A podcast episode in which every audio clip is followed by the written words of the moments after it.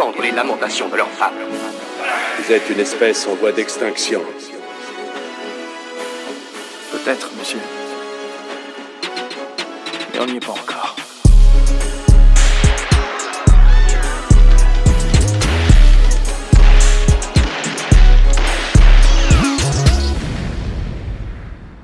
Et bonjour à tous et bienvenue dans ce nouvel épisode du podcast Ragging Fire Club. Quatrième épisode plus précisément, puisqu'après avoir revisité la carrière de Donnie Yen, après avoir fait un tour par la Ghost Kung Fu Comedy et parlé du jeune réalisateur Chris Yuo, aujourd'hui on va partir pour le Japon et revenir avec dans nos valises quelques films dont on va vous parler. Mais bien évidemment, je ne suis pas seul. Je suis Jonathan Azia. Je ne me suis pas présenté, autant pour moi. Et je suis accompagné de mes deux amis de toujours, Matt Pereira et Paul. Comment ça va, les gars? Bonjour à ceux qui nous écoutent.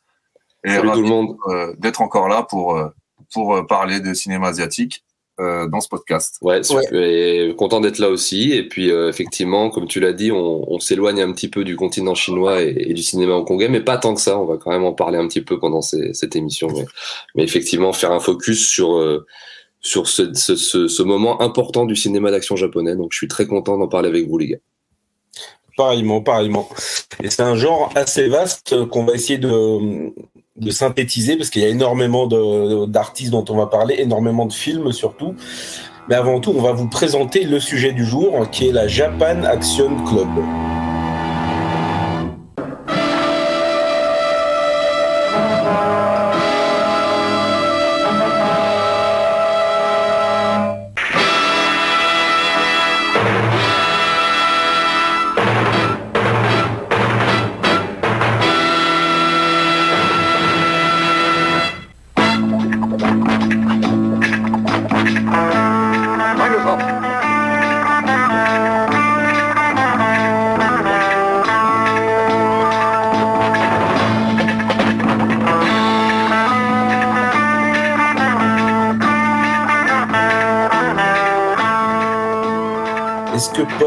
Définir un petit peu ce que c'est Alors la Japan Action Club, ouais, bah pour, euh, bah, c'est quand même quelque chose de, de très connu. Euh, C'est un, c'est une association très connue qui euh, est très importante pour le, le cinéma japonais et pas que. On verra que a été, un- c'était une, une association de cascadeurs qui fut, euh, qui, qui, est toujours d'ailleurs importante puisqu'elle est toujours en activité.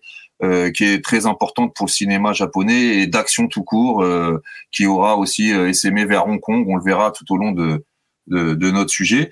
Euh, la Japan Action Club, c'est un club qui a été fondé en, en 1970 par euh, une légende du cinéma, euh, du cinéma japonais, mais du cinéma tout court, qui nous a quitté euh, d'ailleurs tristement l'année dernière, qui s'appelle Sonichiba ou euh, Shinichi Chiba, hein, qu'on nomme Sonichiba, que je pense euh, la plupart d'entre vous ont au moins vu dans son caméo euh, dans Kill Bill de Quentin Tarantino, où il jouait le rôle de Hattori Hanzo, le, le fabricant de katana. Euh, que Uma Thurman va voir. Donc, on en reparlera sûrement de ce caméo au fil du temps. Donc, c'est lui qui est une légende du cinéma d'action, qui est un grand sportif. Alors, on, on verra un peu quand on s'attaquera au bonhomme, parce que il y a pas mal de choses à en dire, qui va fonder ce, ce club, hein, qui est en fait une association qui visait, euh, une association, une, une entreprise en fait, hein, qui visait à, à, à subvenir aux besoins euh, de la de l'industrie cinématographique japonaise en cascadeur, en combattant euh, et en acteur aussi, hein, euh, d'arts martiaux.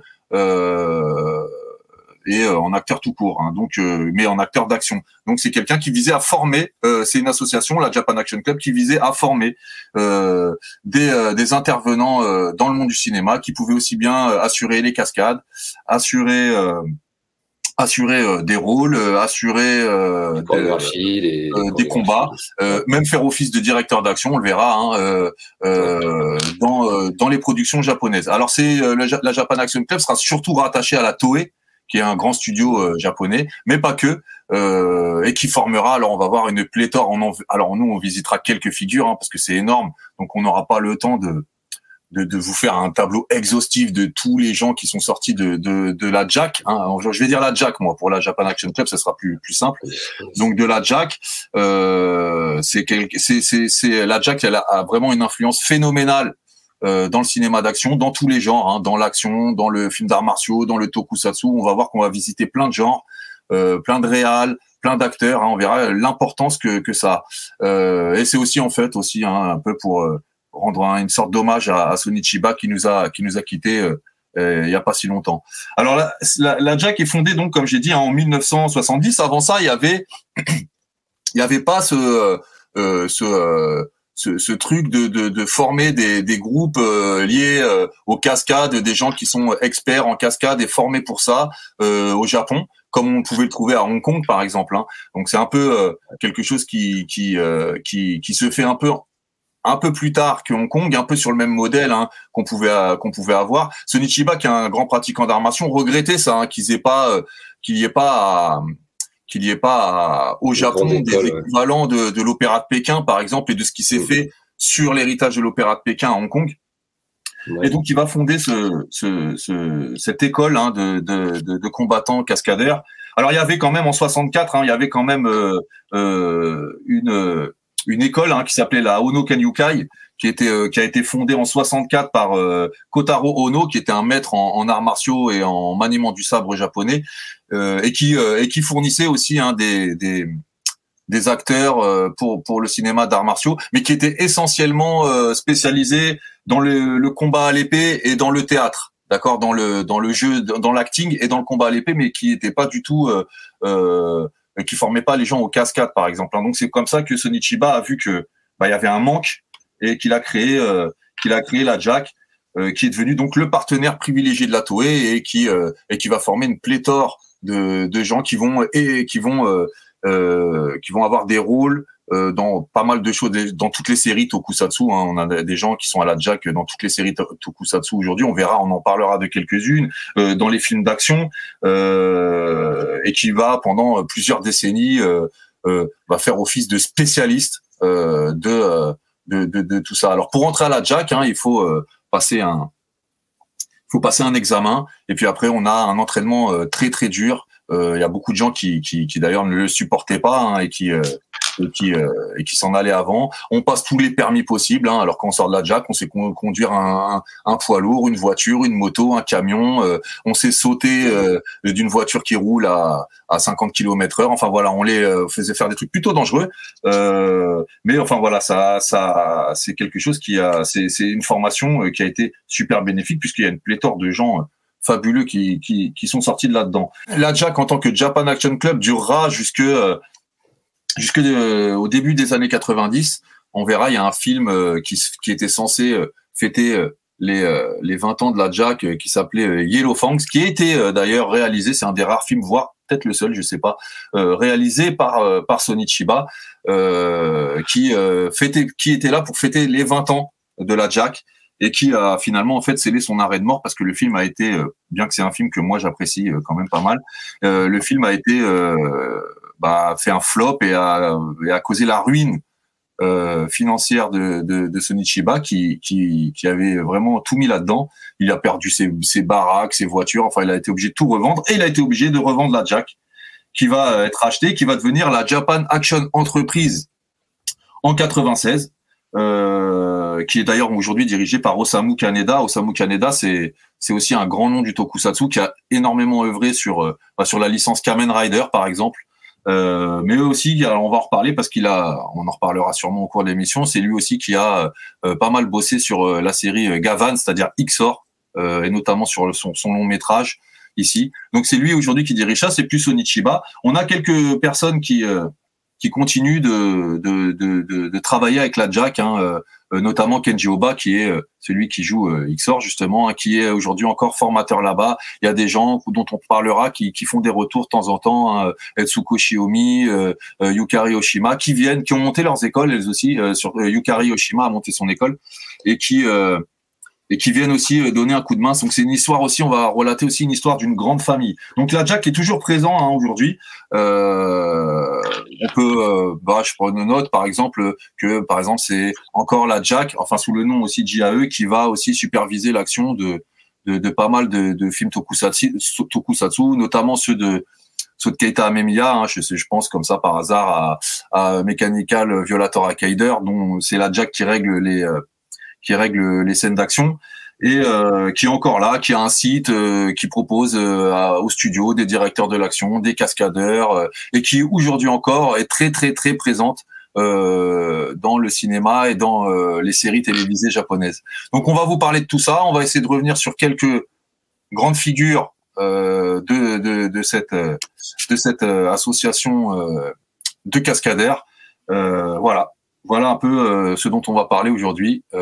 Max, Ouais, alors ouais, donc du coup, merci, euh, merci Paul pour euh, pour cette petite intro, en tout cas, euh, pour histoire de vous dresser un peu le portrait global de la Jack, mais on va en reparler et on va vous proposer en fait quatre focus principaux. On va évidemment aborder d'autres gens, mais on va évidemment aborder d'abord le fondateur de la Jack, donc comme tu l'as dit, Sonichiba. ensuite, quelque part, un petit peu le successeur euh, de Sonichiba, même si, bon, comme tu l'as dit, la, la, boîte a fermé plus tôt que prévu, qui était Hiroyuki Sanada, mais qui continuera après avoir quand même une, belle carrière au cinéma, pas uniquement dans le rôle, dans le genre d'action. Euh, Kenji Oba aussi, hein, qui, euh, qui est un petit peu le, fils spirituel de, de, Sonichiba, que vous connaissez principalement pour la série XOR, mais qui a fait tout un tas de choses dans, dans le monde du tokusatsu.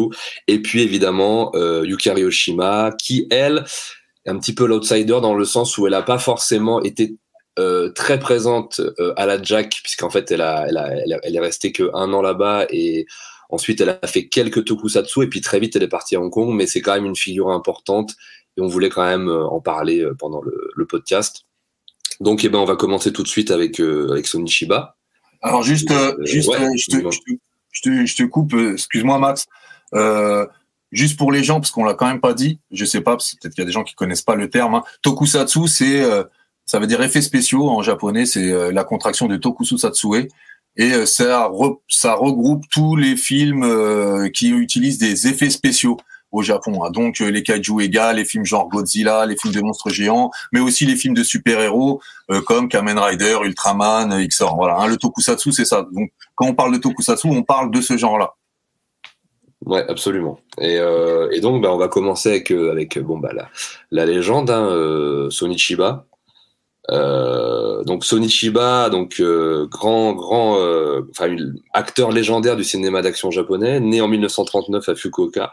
C'était d'abord un, en fait, alors vous, vous, vous, me, vous me direz si je me trompe ou pas, mais moi j'ai pu comprendre que c'était un, c'était d'abord un sportif avant d'être un pratiquant d'arts martiaux et qu'il a appris les arts martiaux en fait au moment où il a commencé à faire des films, si je si je me trompe pas. Il me semble que c'est ce que j'avais lu aussi effectivement, ouais, que c'était en fait, un sportif. C'était un sportif qui se destinait à, à une carrière vraiment sportive, qui a gagné plusieurs prix, euh, natation, qui a fait beaucoup euh, de natation, de gym, d'athlétisme, et qui, et qui était euh, pratiquement en lice pour faire partie de l'équipe euh, olympique japonaise. Hein, et qui après une blessure a dû se reconvertir et comme il voilà, s'intéressait au cinéma, il s'est un peu puis au fil des rencontres dont on parlera, hein, bah c'est un peu un peu reconverti dans le cinéma parce qu'il ne pouvait plus assurer un niveau sportif euh, vu sa blessure euh, euh, assez nécessaire à, bah, à l'obtention de médailles, on va dire. Hein. Mais c'est quelqu'un qui est un sportif à la base. Oui, c'est pas c'est pas un artiste à la base, c'est un sportif. Hein. Voilà, c'est un sportif en fait qui a injecté le sport à l'intérieur du cinéma. Et c'est un petit peu pour ça d'ailleurs que c'est considéré comme le le maître du, du, du cinéma d'action japonais, c'est-à-dire qu'il a vraiment eu cette volonté, je pense peut-être de compenser le fait qu'il ait pas pu être sportif et il a mis en fait toute son toute sa force physique à l'intérieur de son cinéma, à l'intérieur de ses rôles, à l'intérieur de ses productions, en créant la Jack, etc. Et, euh, et donc il a commencé à apprendre les arts martiaux. Il a, un, il a un, peu principalement le karaté, mais je crois qu'il a même appris le kung-fu. Euh, il a, il a commencé d'abord en tant qu'acteur dans des rôles de, de jeunes premiers, on peut dire un peu. Hein, dès les années 60, je crois, il a commencé à avoir des rôles importants. Et, euh, et au fur et à mesure, en fait, il va commencer à à intégrer de, l'action à l'intérieur de ses films. Et en fait, ce qu'il disait, il a, vraiment fondé la Jack parce qu'il avait une espèce de frustration par rapport au fait qu'il il, il, ne trouvait pas d'acteur suffisamment physique pour lui donner la réplique dans les films dans lesquels il jouait. Il était toujours un peu frustré de ça. Il trouvait pas forcément de voilà de, gens physiques au Japon pour pour faire certains types de mouvements et il était un petit peu frustré par ça. Donc dès les années 70, donc je crois que c'est même 1970, il crée la Jack et il crée voilà, euh, c'est au, au, départ c'est vraiment plus pour euh, pour pour pour se créer des des, des, des gens, enfin pour euh, pour se créer des gens qui lui donnent la réplique en fait au niveau de l'action. Parce que effectivement le Japon c'est pas forcément le, le, le, pays qui a développé le plus en termes d'action physique totale. C'est-à-dire qu'il y, y, a effectivement euh, le, le, les, films de sabre, hein, le Shambara, etc., qui, qui, qui, dominaient à l'époque, mais euh, comme tu l'as dit, Paul, tout à l'heure, euh, à la Jack, euh, t'apprends à monter à cheval, t'apprends à conduire des, voitures, euh, euh t'apprends tout ce qui comporte en fait les, actions physiques, de ce que tu peux apprendre pour, jouer dans du film d'action. Et ça, c'est vrai que ça manquait un petit peu au Japon, alors que évidemment, bah, c'était très très très très présent à Hong Kong. Et c'est vrai que Sonichiba a toujours été un peu inspiré aussi par le cinéma de Hong Kong. Il a même aussi voulu y aller à plusieurs reprises. Hein. Il, y a, il y est allé à plusieurs fois et je pense qu'il aurait presque voulu non pas euh, être un acteur hongkongais, n'irai pas jusque là, mais en tout cas à faire euh, beaucoup beaucoup de choses euh, à Hong Kong. Ah, son modèle, son grand modèle, c'est Bruce Lee. Hein. Euh, on verra à travers bah, les films les plus les plus les plus mythiques de, de Sonichiba. Je pense notamment à Street Fighter, euh, dont on va en parler un petit peu, je pense après, mais qui était en fait euh, l'intention était de créer un espèce de Bruce Lee euh, de Bruce Lee japonais. On le voit d'ailleurs comment il campe son rôle, hein, avec ses cris, ses mimiques très animales. Alors beaucoup plus, euh, on va dire, on va dire beaucoup plus ours que félin à la Bruce Lee, mais un peu ce truc hein, de d'incarner quelqu'un d'impitoyable, de très charismatique, même de très exagéré dans le jeu. Euh, et donc, il avait été d'ailleurs à, à, Hong Kong pour rencontrer Bruce Lee. Et, alors, peut-être que je me trompe dans les dans les dans les dates, hein, mais il l'a raté de peu quoi. Il est mort euh, peut-être une semaine avant qu'il arrive, quelque chose comme ça. Donc il a jamais pu le rencontrer. Ouais, c'est ça, exactement. Et euh, ouais, alors je juste rebondis sur ce que tu disais. Ouais, t'as raison. Alors en fait, la Jack, alors c'était pour se créer aussi des gens à qui il pouvait travailler, mais la raison, l'une des raisons du succès euh, au départ de de de, de de, de, de Sonichiba hein, qui rejoint qui rejoint la Toei en 1959. Alors il fait ouais il fait des quelques dramas, mais surtout il va faire euh, il va jouer dans le premier tokusatsu en, en 60 euh, euh, qui s'appelle Gecko Kamen. Euh, c'est un tokusatsu, donc c'est une série de super-héros en noir et blanc. et, et c'est et c'est Sonichiba qui, qui va l'incarner et qui va occuper plein de rôles comme ça. Et il se rend compte en fait que il se demande pourquoi j'ai autant de succès, pourquoi on me demande partout? Et il, il réalise que bah, c'est le seul gars qui a pas besoin de doublage pour faire les cascades. Il y a que lui. Ouais. C'est-à-dire que quand on l'engage lui, on n'a pas besoin de euh, d'aller chercher un doubleur, un cascadeur pour faire ce qu'il ne sait pas faire. Et donc il dit bah c'est c'est ce qu'on manque, c'est ce qui manque dans l'industrie japonaise. Donc je vais former des gens, des hommes, des femmes qui sont capables d'incarner des rôles, mais aussi de faire leur cascade et tout ça parce que c'est un, un, gain d'économie et puis se dit bah comme ça il y a quand même un sacré filon parce qu'on fait beaucoup de films d'action mais on n'a pas de on n'a pas de lieu de d'institution qui forme ces gens-là c'est un peu comme ça hein, qu'il va euh, qu'il va euh, qu'il va euh, bah, mettre sur pied la Jack, c'est dans cette optique-là, comme comme tu l'as dit, hein, Max. Alors je reviendrai juste sur sa formation parce qu'elle est importante euh, au niveau martial. Hein, c'est quelqu'un, comme tu as dit, hein, qui, a, qui est deuxième dan de, de, de, de, Kempo, qui a un genre de mélange de karaté, mais aussi de kung-fu. Et il est surtout quatrième dan de karaté Kyokushinkai.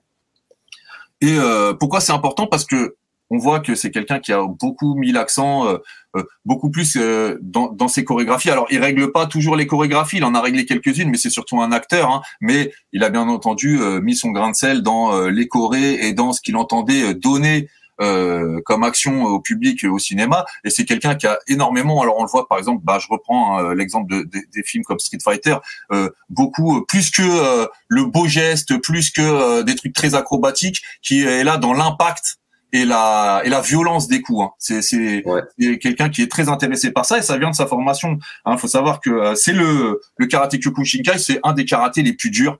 C'est un karaté au chaos et c'est un des karatés les plus durs et les moins jolis visuellement parce que c'est un karaté qui vise l'efficacité et, euh, et qui vise le chaos. Hein. Donc euh, lui, il est formé là-dedans et il a été formé d'ailleurs par euh, par Masutatsu Oyama, c'est-à-dire l'inventeur, le fondateur du karaté Kyokushinkai dont on a fait un film d'ailleurs qui est pas ouf, mais que vous avez peut-être vu, qui s'appelle Fighter in the Wind. Oui. Oui, bien hein sûr. Donc qui relate, euh, qui, qui fait euh, une espèce de, de d'autobiographie très romancée de, de, de, de ce gars-là, hein, dont la légende dit qu'il avait mis un taureau euh, KO à main nue. Ouais, c'était c'était d'ailleurs c'était Shiba avait fait une version déjà euh, en trilogie, non? Karate Bullfighter, c'était ça, non? Exactement, ouais. ouais. Un hommage. Fighter, Et, ouais. et c'est son maître. Donc le gars, c'est une légende, mais c'est le maître hein, de Sonichiba. Sonichiba a appris le karaté avec ce gars-là. Alors moi, je vous donne juste pour vous donner un peu l'exemple du type de formation qu'il a eu. Je vous, je vous raconte ma vie, mais parce que je pense que c'est pour se rendre compte de ce que c'est, c'est important. Moi, j'ai par exemple beaucoup pratiqué le Muay Thai. Et euh, je me souviens qu'un de, des profs d'un des clubs où où je m'entraînais, euh, bah, il était aussi, euh, euh, il était je sais plus combien de dan de karaté Kyokushinkai. Donc il- ils enseignaient à deux frères. Il y en avait un qui était plus spécialisé dans le Muay Thai, donc dans la boxe thaïlandaise, et lui qui venait du karaté Kyokushinkai. Et on, alors à l'époque, on payait, je sais plus combien, hein, une centaine d'euros pour s'inscrire, et tu rajoutais 20 euros et tu avais aussi droit au cours de Kyokushinkai. Et donc tout le monde euh, rajoutait les 20 euros pour aller au cours de Kyokushinkai. Et déjà, bon, la boxe thaï, le, bon, si tout le monde connaît le sport, c'était pas de tout repos les, les entraînements. Euh, franchement, on est tous allés faire euh, un ou deux entraînements de karaté Kyokushinkai. Le truc, il était vide, personne n'y allait. Tellement que c'était dur, Ah oui, ok. d'accord? Euh, c'est c'est un sport de fêlé, franchement. Et les entraînements sont d'une sont physiquement mais tellement durs. Euh, donc, il vient de cette école-là et, et c'est important de le dire parce que c'est vraiment un karaté dur et je trouve que ça se ressent dans dans ce qu'a pu faire euh, ce qu'a ce qu'a pu faire Sonichiba après au cinéma et dans sa manière de d'appréhender le genre et le combat. C'est vrai, vrai qu'on on voit, on voit bien, on voit bien ça dans Street Fighter surtout. Là, je me suis refait le film hier, hier et ouais, ça se voit effectivement. Il y a un très, très fort accent sur les impacts, les blessures, et on voit que les coups sont, sont précis. Et effectivement, c'est un genre qui vise, qui vise l'efficacité totale, quoi. Voilà, l'efficacité. Euh, voilà, Sonichiba, il a son but c'est pas de lever la jambe le plus haut, c'est de lever la jambe là où ça fait mal en fait. C'est ça, exactement. Et, euh, et donc voilà. Alors euh, juste pour euh, bon, on va pas faire des heures sur sur tout le monde parce qu'on n'en aura jamais fini et puis on va saouler tout le monde. sûr. Mais euh, juste, je tenais à- aussi à dire qu'il y a quelqu'un de très très important parce qu'on va y va revenir, quelqu'un de très très important euh, dans la carrière de euh, de euh, de Sonichiba au cinéma, c'est Kinji Fukasaku. Euh, qui va l'accompagner toute sa vie, euh, qui va. Alors Kinji Fukasaku, c'est un très grand réalisateur, hein, qui s'est no- no- notamment illustré dans, dans le Yakuza Eiga. Hein, alors euh, tout le monde connaît Combat sans code d'honneur, Le cimetière de la morale, euh, des grands classiques du Yakuza Eiga, mais qui a fait euh, qui a fait plein de choses, qui a fait pas qui a, pas fait que ça, hein, qui qui a commencé euh, sa carrière dans les années 60 et qui l'a fini euh, bah en euh, qui a fini en ne pouvant terminer son dernier film euh, Battle Royale 2 qui sera son fils qui le terminera un Kenta Fukasaku euh, parce que lui il souffrait d'un cancer de la prostate hein, donc euh, il est mort peu de temps après. Euh, bah c'est voilà c'est Battle Royale c'est euh, c'est euh, bah, des films dont on va reparler aujourd'hui euh, notamment les évadés de l'espace mais le samouraï et le shogun. Enfin c'est tout ah, c'est c'est une, c'est une filmographie incroyable Kinji Fukasaku. Et ce sera un homme euh, très important pour la Jack parce qu'il va employer énormément de, de, de gens de la Jack, dont Sonichiba qui va être un de ses acteurs fétiches, euh, mais, mais aussi d'autres. Et, euh, et qui d'ailleurs euh, sera là à superviser hein, ce film, euh, ce film qui marquera la fin de, de, de la, la Jack avec Sonichiba, c'est-à-dire celui dont j'ai parlé tout à l'heure, Yellow Fang, hein, parce qu'en fait il sera derrière en coulisses à superviser tout le travail de tout le travail de, de Sonichiba en tant que réal. Hein. En fait, il y a, y a Kinji Fukasaku derrière. C'est pour ça que le film est aussi beau, je pense, euh, au niveau visuel. Euh, et, euh, et qui, en fait, c'est voilà, c'est pour vous dire que bah, c'est vraiment une histoire de famille. Hein. C'est, c'est une histoire de famille. Euh, Kinji Fukasaku, c'est un peu le mentor cinématographique de Sonichiba. Et Sonichiba, c'est le papa d'une flopée euh, d'acteurs dont on va parler euh, juste après, quoi. Ouais, ouais, bah si, euh, ouais, comme, comme tu l'as dit, c'est vrai que c'est une filmographie assez fournie quand même, Sonichiba. Je crois qu'il a, il a, il a fait des centaines de films. Ah, je crois qu'il a, il a, il a euh, plus de 1500 crédits, le type. Ouais, voilà, c'est ça. Donc euh, c'est très difficile à, c'est très difficile à, à, tout, à tout voir. Enfin, c'est très compliqué de tout voir. Il y a plusieurs périodes, comme tu l'as dit. euh, Il y a plusieurs styles, il y a plusieurs genres. Moi, j'ai, j'aime, je préfère Sonichiba personnellement quand il fait de, un petit peu comme dans Street Fighter ou comme dans Golgo 13, c'est-à-dire ces personnages un petit peu ultra virils, euh, très violents. euh, euh, et euh, moi, je le préfère dans ce type de rôle euh, personnellement. Et après, j'aime bien aussi le tournant qu'il a pris dans les années euh, 80 en mettant un peu plus un acteur en avant dont on va parler après, qui est Hiroki Sanada, où là il joue plus le rôle du mentor. Et euh, moi, je l'aime bien dans ces, deux, dans, voilà, dans ces deux cas de figure. On va dire les années 70 où il est vraiment très présent et où il est, euh, il est vraiment, il assure des rôles de bourrin, viril. Alors, je, je peux citer des tonnes de titres, hein, comme euh, il y a Shaolin Karaté, il y a effectivement les Street Fighter, euh, euh, Karaté Bullfighter, euh, Karaté Forever. Enfin, il y en a, il y en a vraiment euh, pléthore. euh.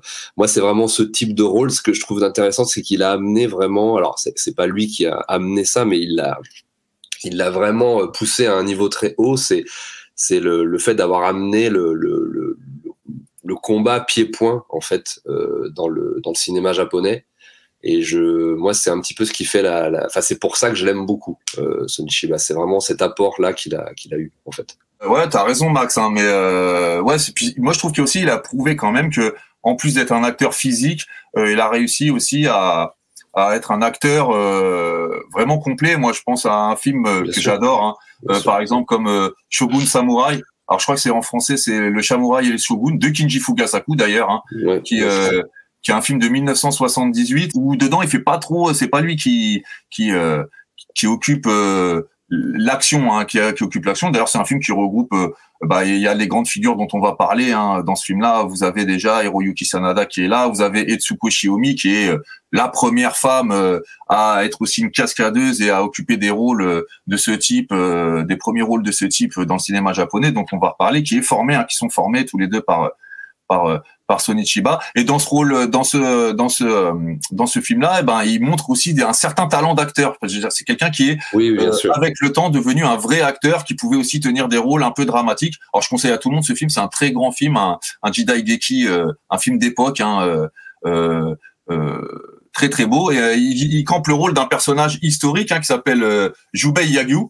Euh, et d'ailleurs, il, reprendra ce rôle dans un film qui sera complètement différent, et mais que j'adore aussi, hein, qui, qui lorgnera beaucoup plus vers le fantastique, qui s'appelle, qui sera fait en, en 81, qui s'appelle Samouraï Réincarnation où il reprendra euh, le rôle de de. Alors pareil, euh, il sera pareil, il aura euh, ah je sais plus comment, j'ai plus le nom là, le, le bandeau qui cache un œil quand un œil crevé là, comme ils ont les pirates là.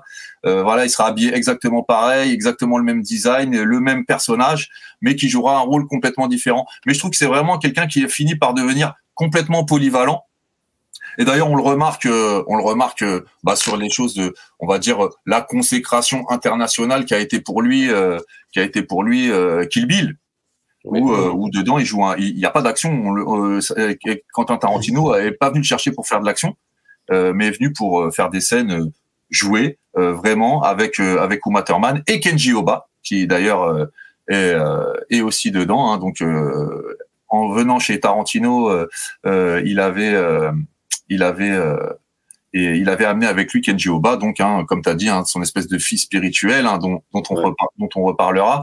Et euh, je trouve que là aussi, il prouve que que bah c'est un bon acteur. hein. Là, les scènes les scènes avec Uma Thurman sont vraiment sympas. Alors il y avait une scène qui a été retirée du film, aux grand dames de Sonichiba d'ailleurs, hein, où il entraînait au sabre euh, Uma Thurman qui dommage. finalement n'est pas dans le montage final, mais euh, c'est un, un, un film, euh, c'est un, un truc, euh, un, un acting. Alors pour la pour la petite anecdote, hein, parce qu'elle est, elle est sympa. Euh, en fait, comment il a eu ce rôle-là, c'est parce que euh, il était dans sa. Alors il est parti lui après qu'il ait vendu la la Jack et tout, il est parti faire du DTV américain, genre l'Aigle de Fer 3. En fait, euh, la carrière Ouais. américaine de Sonic Kiba, c'est un peu un peu naze. Mais bon, il, il, il était est obligé lui Non? Hein? Il est là-dedans, dans l'aigle de fer. qu'il est là-dedans. L'aigle de fer 3, il a fait Mhm. deux trois des- deux trois deux trois séries B voire Z aux États-Unis. Ouais. Bah, c'est à l'époque où il devait renflouer les caisses hein. Ouais. Euh, C'était les, été- années, c'était les années 90 et effectivement, il était, c'était un peu compliqué. et pour donc euh, ah, donc il avait un, un pied à terre à Los Angeles hein, pour euh, pour euh, pour euh, bah, gérer sa carrière américaine et il y avait fait euh, l'anniversaire de Kinji Fukasaku qui je sais plus il fêtait ses combien d'années qui était donc chez lui et euh, il y avait invité Quentin Tarantino qui est un grand fan et de Sonichiba hein. alors les références à Sonichiba dans les films de Tarantino c'est pas ce qui manque notamment dans True Romance hein, où où Oui. Christian Slater va voir justement Street Fighter au cinéma avec euh, Patricia Arquette. Et euh, et euh, il arrive et puis il a pas de cadeau. Et, euh, et donc Sonichiba il dit bah t'as pas ramené un cadeau pour euh, pour Kinji Fukasaku et tout. Il dit non mais j'ai un cadeau pour vous et surtout pour toi euh, tu vas jouer dans mon prochain film. Et donc c'est comme ça qu'il s'est retrouvé euh, dans Kill Bill. Ok, cool. Ouais, ouais.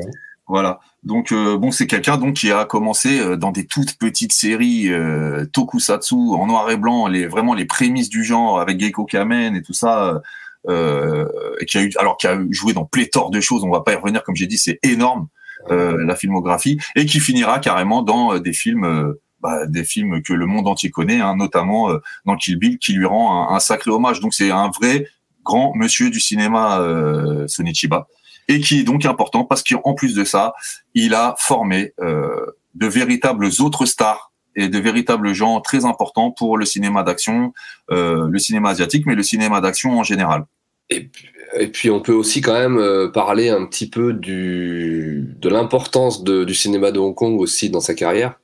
Ouais, exact, ouais. Puisque quand même, il aura quand même, enfin, il, il va amorcer euh, plein plein plein de choses avec Hong Kong en fait dans sa carrière notamment euh, à travers plein de films. Moi je l'avais découvert alors comme beaucoup beaucoup d'entre eux enfin, par exemple euh, peut-être Jonathan ça a dû être ton cas. Moi je, moi je l'ai vraiment découvert en fait euh, grâce à ses rôles qu'il a eu à Hong Kong mais sur la fin comme bah, évidemment Storm Rider de Andrew Lowe où il jouait le, le, le méchant. Moi je l'ai plutôt découvert là-dedans au tout début. j'ai vraiment entendu parler de lui à ce moment-là euh, parce qu'à la base, je suis très fan de cinéma de Hong Kong, comme chacun sait, donc euh, je l'ai découvert là-dedans. Moi, je l'ai pas découvert euh, avec les avec les Kill Bill, par exemple, comme ça a été le cas du grand public.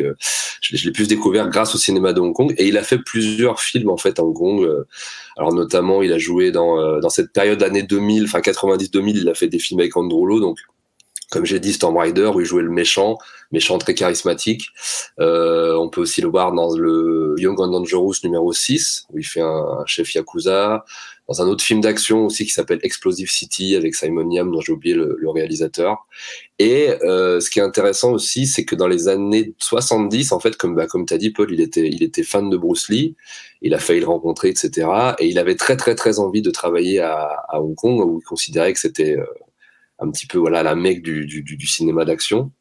Et, euh, et, donc il a essayé à plusieurs reprises de travailler à Hong Kong ou alors de travailler dans des, dans des coproductions, notamment bah, un film que j'aime beaucoup qui s'appelle Golgo 13, où il, où il joue, euh, voilà, le, je crois que c'est l'adaptation d'une d'un manga, hein, c'est ça? Ouais, c'est l'adaptation d'un manga qui a été fait euh, qui a été fait en 68 et qui, euh, qui est. 78, euh, non, je crois plutôt.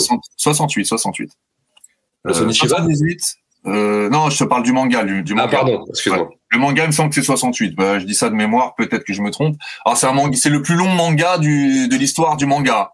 Il y a je sais plus combien de tomes. C'est, alors nous, on connaît pas bien ici, mais il y a eu, par exemple, des adaptations animées, dont le chef-d'œuvre euh, de Osamu Dezaki en 83. Euh, euh, c'est un truc. Alors c'est une institution euh, Golgo 13. Hein, c'est vraiment un personnage que tout le monde connaît. C'est le James Bond euh, puissance 1000, hein, mais c'est le James Bond japonais. Hein. Ouais, c'est ça. Et, euh, et, du coup, bah, je trouvais que voilà, il y a la, la, version de Sonichi avec Shiba donc incarné, euh, qui incarne le Golgo 13, donc Duke Togo, je crois. Euh, ouais, c'est ça. Euh, était vraiment formidable parce qu'il incarnait vraiment cette, euh, cette, virilité des années 70, voilà, entre James Bond et puis le personnage qu'il avait dans Street Fighter, donc très élégant mais à la fois très violent. Puis en plus tourné à Hong Kong. je crois que le, le, sous-titre du film ça s'appelle Kowloon Assignment. Donc Kowloon, c'est ouais, c'est ça. Donc le je sais pas, tu l'as vu toi, Joe, celui-là? Euh, je l'ai vu, mais il y a un paquet d'années, je me rappelle pas, je me rappelle pas précisément, non.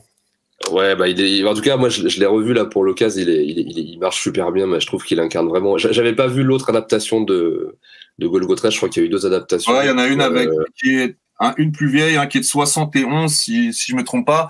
Alors avec un autre grand, euh, ouais, grand acteur. un autre grand, euh, grand, grand acteur, non 73, peut non 71. Ah, j'ai pu, vous vérifierez, je suis désolé, euh, qui était avec un, un autre très grand personnage du, des films d'action qui s'appelle Ken Takakura.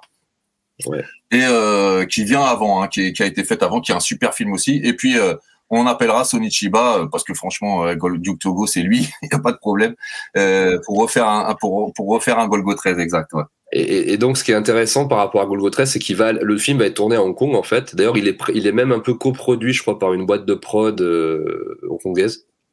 De l'époque et il y, a beaucoup beaucoup d'acteurs hongkongais voilà pour les fans de cinéma de Hong Kong je pense que beaucoup beaucoup ont, vu le film mais et donc en fait il va plus ou moins rencontrer des gens à ce moment-là pour faire un, un, un, film qui reprend un petit peu le enfin il va il va essayer de faire un pur film de kung-fu euh, hongkongais euh, là-bas à la suite de Golgo 13 en fait. Donc ça va être vraiment sa sa première incursion dans un dans un pur film hongkongais. Alors, il y aura, ça sera quand même une coprode avec le Japon. Donc, le, film, ça s'appelle euh, Sun l'incroyable karatéka, euh, Soul of Shiba, je crois, en, anglais. Et euh, qui va être un, bordel de production absolue, puisque en fait, le, le voilà le, le, le réalisateur euh, chinois va être remplacé par un réalisateur japonais en cours de tournage euh, parce que Sony Shiba sera pas totalement satisfait du truc.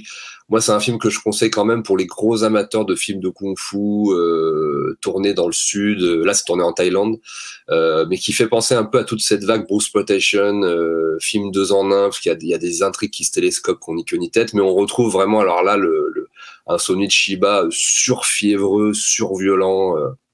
Dans des scènes euh, hallucinantes euh, où il interprète en plus un personnage vraiment chinois euh, et, et c'est vraiment c'est vraiment un film alors que que je recommande vraiment aux amateurs de, de, de films de kung-fu fiévreux pur et dur mais c'est une des rares incursions voilà de, de Sonichiba dans un dans un, un, type de film très hongkongais où il a le premier rôle. Donc je, je, le conseille quand même pour pour ça.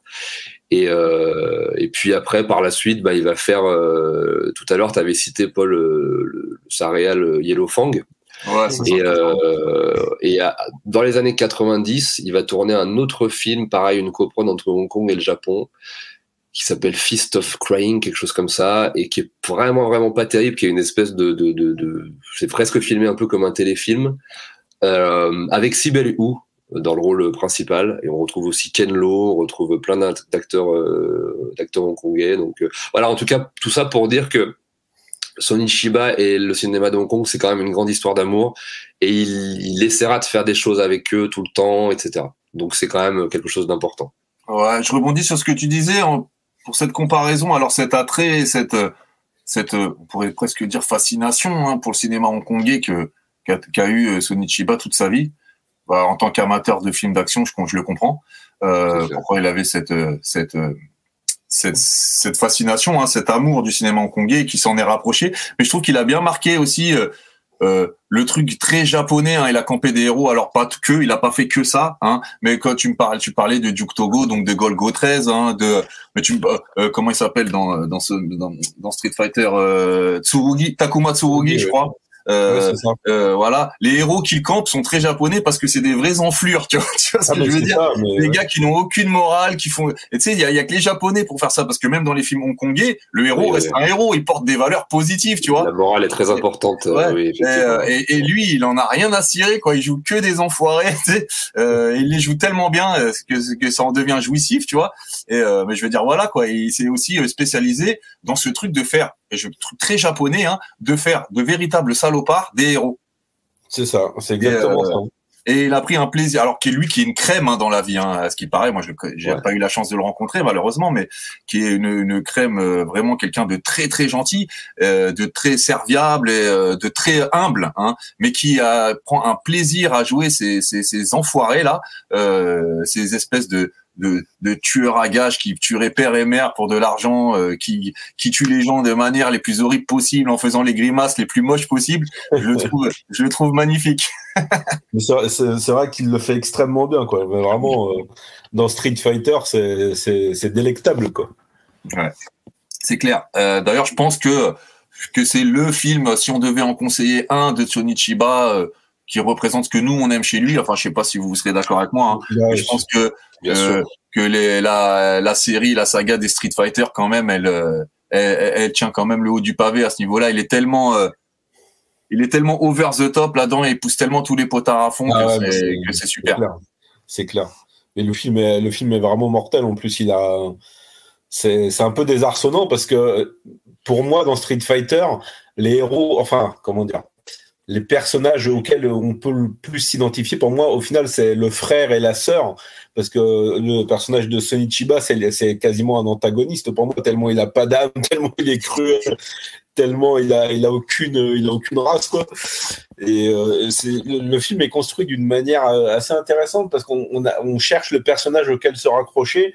Moi, ça serait plus celui du frère du début, donc qui est en prison, qui va, euh, qui, qui va, qui va se faire évader par, donc plus ou moins grâce à, à Sochiba.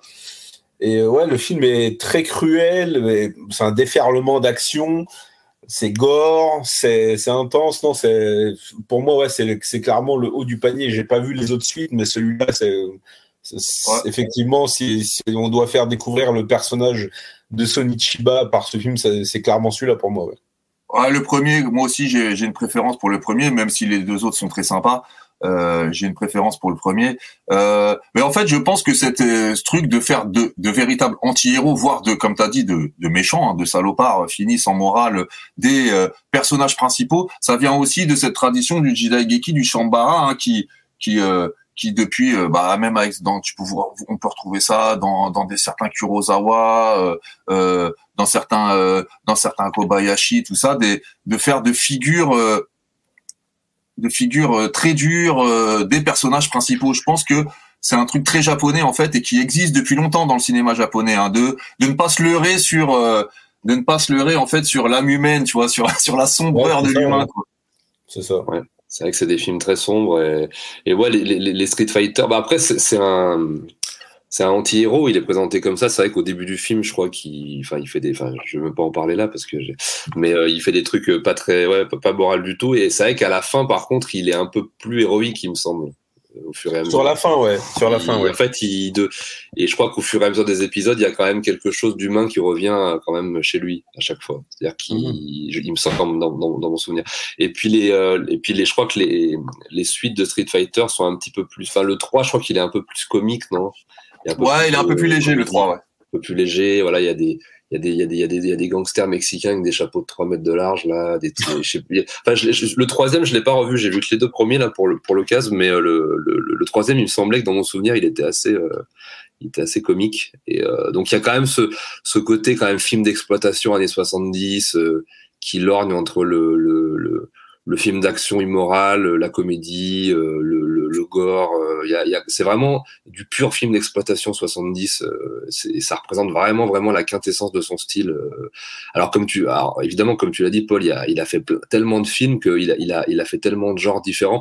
Même tout à l'heure, quand j'abordais Hong Kong, c'est une petite facette en fait de sa filmo. Hein. C'est, c'est quelque chose d'important où, où il, aura des envies, mais, il, va, aborder plein, plein, plein d'époques différentes, plein de styles. Et on a même abordé tout à l'heure la période, euh, la période des, des, des la période américaine là de, de, de DTV là enfin de, téléfilms ou de, enfin de et où pareil ça va pas être une période très glorieuse mais voilà il y a plein plein plein de choses à, à regarder dans sa filmo quoi. Il y a plein de choses à explorer. Ouais bah j'en profite aussi pour euh, parce que bon on va pas parler de de tout le monde mais j'en profite pour faire une petite capsule parce qu'on parle de Street Fighter euh, oui. sur une de ses grandes élèves euh, de ses plus mythiques élèves qui s'appelle Etsuko Shiomi Tsukushimi, ouais. euh, qui a rejoint euh, la Jack elle en 72 donc dès le départ hein, et qui ouais. est euh, la première actrice euh, qui japonaise hein, à être cascadeuse spécialiste du combat d'arts martiaux à main nue hein, alors ils appellent ça le, le gito le gâteau je sais plus comment on dit pour parler de, de, de, de, combat à main nue hein, et qui va être la spécialiste de ça qui va être la première donc actrice hein, à, à, à jouer sans doubleuse et qui va donc elle aussi euh, faire un espèce de de spin-off euh, des, des Street Fighter, si on peut dire ça, même si c'est pas vraiment lié, même si euh, ouais. il n'y joue pas le même rôle, mais euh, on a on a quand même Sonichiba qui, qui, qui, qui joue dans ses films. D'ailleurs, elle joue aussi dans Golgo 13, hein, elle l'a accompagnée dans Golgo 13. Elle hein. joue dans tous ses films, même dans Sunseek que j'ai conseillé tout à l'heure, elle y est. Ouais. Elle a toujours des petits Donc rôles. il a vraiment, voilà, c'est quelqu'un qui pousse ses, ses, ses élèves, hein, vraiment qui qui est capable les de les emmener partout où il peut. Euh, et donc elle, il l'a vraiment poussé. C'est devenu vraiment une grande légende et qui a fait en 74 hein, euh, deux films hein, qui s'appellent qui s'appellent Sister Street Fighter 1 et 2 ou pareil, euh, bah c'est dans la même lignée euh, au niveau du combat, de l'ambiance que, que les Street Fighter. Euh, c'est une c'est un personnage très marquant, Etsuko Shiomi. Alors elle va jouer dans une flopée de films euh, dont on va parler là. Elle fait plein d'apparitions. C'est quelqu'un qui aura aussi des rôles d'actrice hein, sans, sans kung-fu, hein, qui, a, qui va jouer dans pas mal de séries euh, dramatiques, romantiques, surtout dans les années 70 et 80, qui est une grande grande sportive. qui était elle aussi championne d'athlétisme et qui était fan de Sonichiba qu'elle avait remarqué comme comme Keiji Oba. Hein, D'ailleurs, ils étaient tous les deux fans d'une série dans laquelle il a joué qui s'appelait Key Hunter Mhm. et euh, qui a rejoint la Jack pour ça euh, et qui euh, qui est devenue l'une des euh, des figures emblématiques euh, de la Jack, euh, qui a arrêté sa carrière euh, en 87 en se mariant. Hein, elle s'est elle s'est mariée à une espèce à une rockstar. Euh, je me rappelle plus comment elle s'appelle. Euh, Ouais. Je connais pas. Enfin, je me désolé, j'ai un trou. Mais elle s'est mariée avec une rockstar et un acteur euh, japonais en 87 et euh, elle s'est complètement euh, arrêtée de se consacrer au cinéma. Aujourd'hui, elle elle fait des livres sur les compositions florales. Mal. Euh, mais on l'a revue il y a pas longtemps là. Euh, il y a quelques jours, elle a fait un. Elle était dans un dans un, un event hein, au Japon et il y avait Koichi Sakamoto, un grand réalisateur que j'adore moi de de, de de tokusatsu dont on va reparler un petit peu tout à l'heure de, de films tokusatsu. Et euh, alors je sais plus avec qui elle a fait euh, sur la scène euh, je sais plus avec qui elle était. Euh, elle a fait sur la scène euh, une euh, en live une une petite elle est elle est, elle est âgée hein, elle est née en 55 hein, là je vous parle d'un truc qui s'est passé il y a une semaine ou deux. Euh, et elle a Ouais, fait une petite euh, Démo, quoi. démo quoi. Et c'était Ouais. franchement euh, super cool quoi. Donc elle a rien perdu de sa superbe. Etsuko Shiomi vraiment faut lui rendre hommage. C'est une grande grande dame euh, Oui. cinéma d'action Ah oui, bien sûr, fondamental. Et puis, comme tu l'as dit, vraiment, elle est vraiment partout. Hein. Moi, je, elle apparaît dans tout, tout, tout, tous ses films, pratiquement, là, toute la période 70-80, là, elle, elle apparaît partout. Euh, ouais ouais Euh, c'est c'est ouais très très très important une Tsukushimi effectivement euh. et euh, bah écoute euh, est-ce qu'on passe au suivant? Alors oui donc on va passer au prochain focus parce que bah, on a plein de choses à dire hein, sur euh, sur Shiba il y aura des tonnes et il y aura presque une émission de 4 heures à faire sur lui mais mais là on va essayer d'être court on a encore plusieurs euh, gens à aborder donc euh, Hiroyuki Sanada hein, Mhm. Hiroyuki Sanada euh, donc euh, pareil, euh, lui il a commencé très jeune, il est né à Tokyo en 1960 et apparemment de ce que j'ai compris, il a intégré la Jack très très rapidement, je crois, euh, dès son plus jeune âge et il a commencé à être enfant acteur euh, très très jeune, hein, il me semble, hein, c'est ça Paul. Hein. alors il rentre à la, ouais il rentre à la Jack en à 11 ans donc 11 ans, euh, ouais, c'est il ça. est tout petit hein. et euh, oui il jouait déjà même avant la Jack alors lui il est, il est né en 1960 Ouais. et il fait ses débuts hein. ses débuts de cinéma c'est en 1966 avec un film qui s'appelle Game of Chance Ouais. euh, qui est un espèce de, de film de yakuza, euh, un- en fait yakuza en sabre. hein. donc c'est un mélange de Jidaigeki et de et de films de yakuza où il interprète et il est tout petit à cette époque-là, il a 6 ans, hein, et où il interprète le fils de Sonichiba. Ouais, Donc déjà c'était euh, ouais, ouais, c'est c'était et euh, bah déjà lui lui il s'appelle au départ il s'appelle euh, Hiroyuki Shimozawa. Il a été après euh, il, a choisi le nom de Sanada parce que alors moi je suis pas du tout japonisant hein, mais en gros si vous euh, prenez les lettres euh, le Shin de Sanada et euh, et en fait le Shin de Sanada c'est pour Shinichi c'est-à-dire le vrai nom de enfin c'est pas le vrai nom mais l'un des noms de Sony de Sony Chiba qui qui a été appelé au départ Shinichi Chiba. Et le Da Sanada le Da c'est le c'est le Da de Maeda qui est le vrai nom de famille de Sonichiba et en fait son nom Sanada veut dire tout simplement euh, Shin Maeda le nouveau Maeda Oui. le nouveau Sonichiba voilà. Quand je dis c'est son successeur, j'étais pas si loin que ça voilà, c'est Ouais, quelqu'un qui joué. est son Bien fils joué. spirituel quoi il s'est ouais. et c'est et c'est euh, et c'est affirmé et c'est euh, c'est voulu quoi c'est quelqu'un qui a choisi comme nom un hommage à son maître qui est euh, avec qui il a commencé à qui il a fait son premier rôle et qui l'aura accompagné toute sa vie qui l'aura formé c'est quelqu'un qui voue vraiment une une une une, une adoration à, à, à son mentor hein. Ouais, et euh, ouais, donc en, en, en fait, moi, je l'ai surtout découvert euh, effectivement, euh, bah, parce qu'il va, il va, il va, il va aussi tourner à Hong Kong. Il va, il va, moi, je l'ai découvert grâce à ses films hongkongais, hein, euh, euh, que sont Ninja in the Dragon Den de, de Corey et, euh, et Le Sens du Devoir, le premier Sens du Devoir de David Chung. Je l'ai, je l'ai, moi, je les ai vraiment, enfin, je l'ai vraiment découvert là-dedans. Il, il ira à Hong Kong, voilà, deux, fois, deux excellents films d'action d'ailleurs hein, que je conseille euh, fortement. Mais effectivement, comme tu l'as dit, il a commencé très tôt euh, au Japon en tant qu'enfant acteur à la Jack et on peut aussi le voir dans les premiers euh, films produits par la Jack. Hein, c'est ça où il va il va être mis en avant comme Shogun Ninja, des choses comme ça. Hein. Je crois que c'est un peu ses premiers rôles. Et puis, euh, et puis moi, il y a un film de lui que j'aime beaucoup, que j'ai découvert euh, très récemment, qui s'appelle euh, Roaring Fire. Ouais. donc, euh, qui s'appelle Eroteken. J'adore le nom, euh, le nom euh, japonais. J'adore. Mais j'ai, j'ai- je connaissais pas le film. L'ai découvert récemment. J'avais vu une vidéo sur internet où il y avait une espèce de course poursuite dans les rues de Hong Kong. Ça commençait euh, dans la rue, dans les rues de Kowloon. Alors c'est, c'est un bordel quand on connaît Hong Kong. euh, c'est pas du tout respecté au niveau des, des- de la typographie, mais on s'en fout, c'est pas grave. Mais mais euh, ça commence dans les rues de Kowloon. Il y a de la baston dans les escaliers, dans la descente là des rues. Après, euh, ça, ça, ça, sur l'île de Hong Kong d'ailleurs, je crois. Et puis après, ça continue avec euh, des espèces de courses poursuites carrément euh, sur des bus.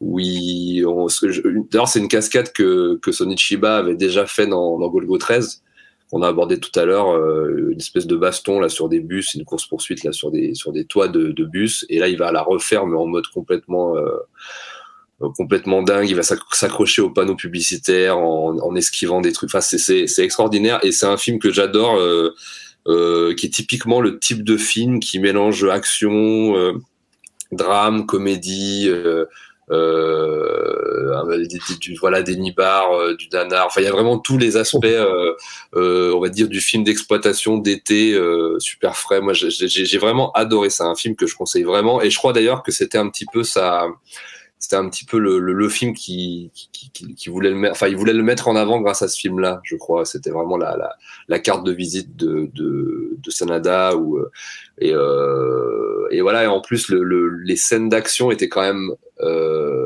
pas mal du tout, les scènes de combat, de, de combat à main nue. Il y avait quand même euh, beaucoup, beaucoup de coupes qui arrivaient au bon moment, etc. C'était assez dynamique, c'était assez frais. Non, vraiment, le, le, le, j'ai beaucoup, beaucoup aimé ce, ce film. Ça, ça fait vraiment partie de sa période, de ses débuts, voilà, les années, euh, les années 70. Non, pardon. Roaring Fire, c'est 80, c'est un peu plus loin. Disons Mm. que oui, en fait, euh, ouais, pardon, oui, pardon. Il, il va le faire à la, à la fin justement de toute cette période euh, 70 où il va commencer à, dans- dans- à jouer dans tous ces fi- des films de la Jack et puis après 80 où il va où il va vraiment exploser. Pardon. Ouais, bah, je suis d'accord. C'était un film, euh, alors c'est de 81, Roaring, Roaring, Ouais. Roaring Fire, excusez-moi. Euh, ah, c'est un film très important. C'est un film de Nirofumi Suzuki. C'est un réal important aussi, hein. Euh, et qui donc se passe à Hong Kong et qui entendait, euh, et qui entendait, euh, qui entendait, euh, comment dire, euh, installer, hein, euh, euh, comme tu as dit, la, la figure de, de, de, Sanada, ouais. de Sanada, hein, et en faire en fait un peu le nouveau Jackie Chan.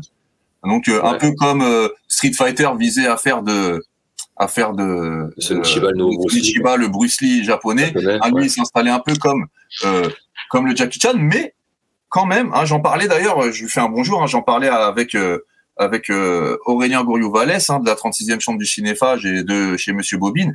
Et, euh, et c'est vrai que c'est un film qui, en fait, finalement, Roaring Fire, il se passe à Hong Kong. Il est très hongkongais dans la façon de faire. Hein, ils ont vraiment euh, fait que... Mais finalement, c'est un film qui sort euh, même euh, deux, trois ans avant les grands euh, actionneurs contemporains de Jackie Chan, de Samo.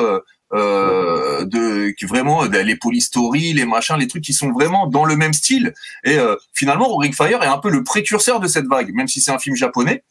Ouais. En fait, ça- ils ont, ouais, c'est ça. En Ouais. fait, ils ont, ils ont bien réussi à prendre le, la kung fu comédie et à l'intégrer dans un truc contemporain avec le, tu sais, ces changements de ton, le côté euh, comédie cantonaise un peu grasse, les changements de ton, les machins. Il y a vraiment ça dans le film. Ouais, exactement. Et en fait, bah, un des genres les plus emblématiques de- du cinéma euh, hongkongais des années 80 tire quand même un peu ses racines de ça, parce qu'à l'époque, ouais, Jackie Chan, il était beaucoup plus dans la dans la kung fu comédie, dans les films avec avec Yuan Wuping euh, euh, et euh, et euh, et euh, il y avait pas encore ce, ce vraiment truc de l'actionneur contemporain qui sera pris en main après par ouais par, par, par lui, par Samo et tout Ouais. ça. Et euh, je pense que ce film hein, euh, est aussi important pour ce qui va se passer à Hong Kong après.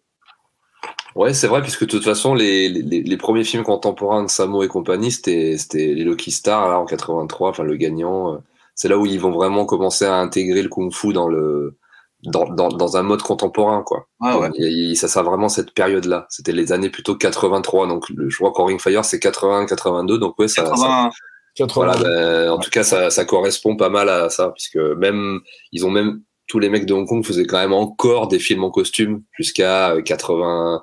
Je crois que Prodigal Son c'est 82, euh, Dragon Lord c'est pareil, c'est 82 aussi, je crois. Ouais. Et euh, donc ouais, ouais, c'est pas, c'est pas con du tout, ouais, ouais, vraiment, vraiment. Et euh, ouais, bah c'est un film que je conseille à tout le monde. C'est superbe. euh, C'est, c'est. euh, alors les, euh, c'est très japonais dans la manière de, de filmer l'action. Donc on est quand même dans quelque chose de plus viscéral et de moins acrobatique, de moins visuellement beau que ce qui va être fait après à Hong Kong. Mais c'est au niveau des cascades, de l'action euh, et tout ça, c'est, vraiment, c'est vraiment un, un film superbe.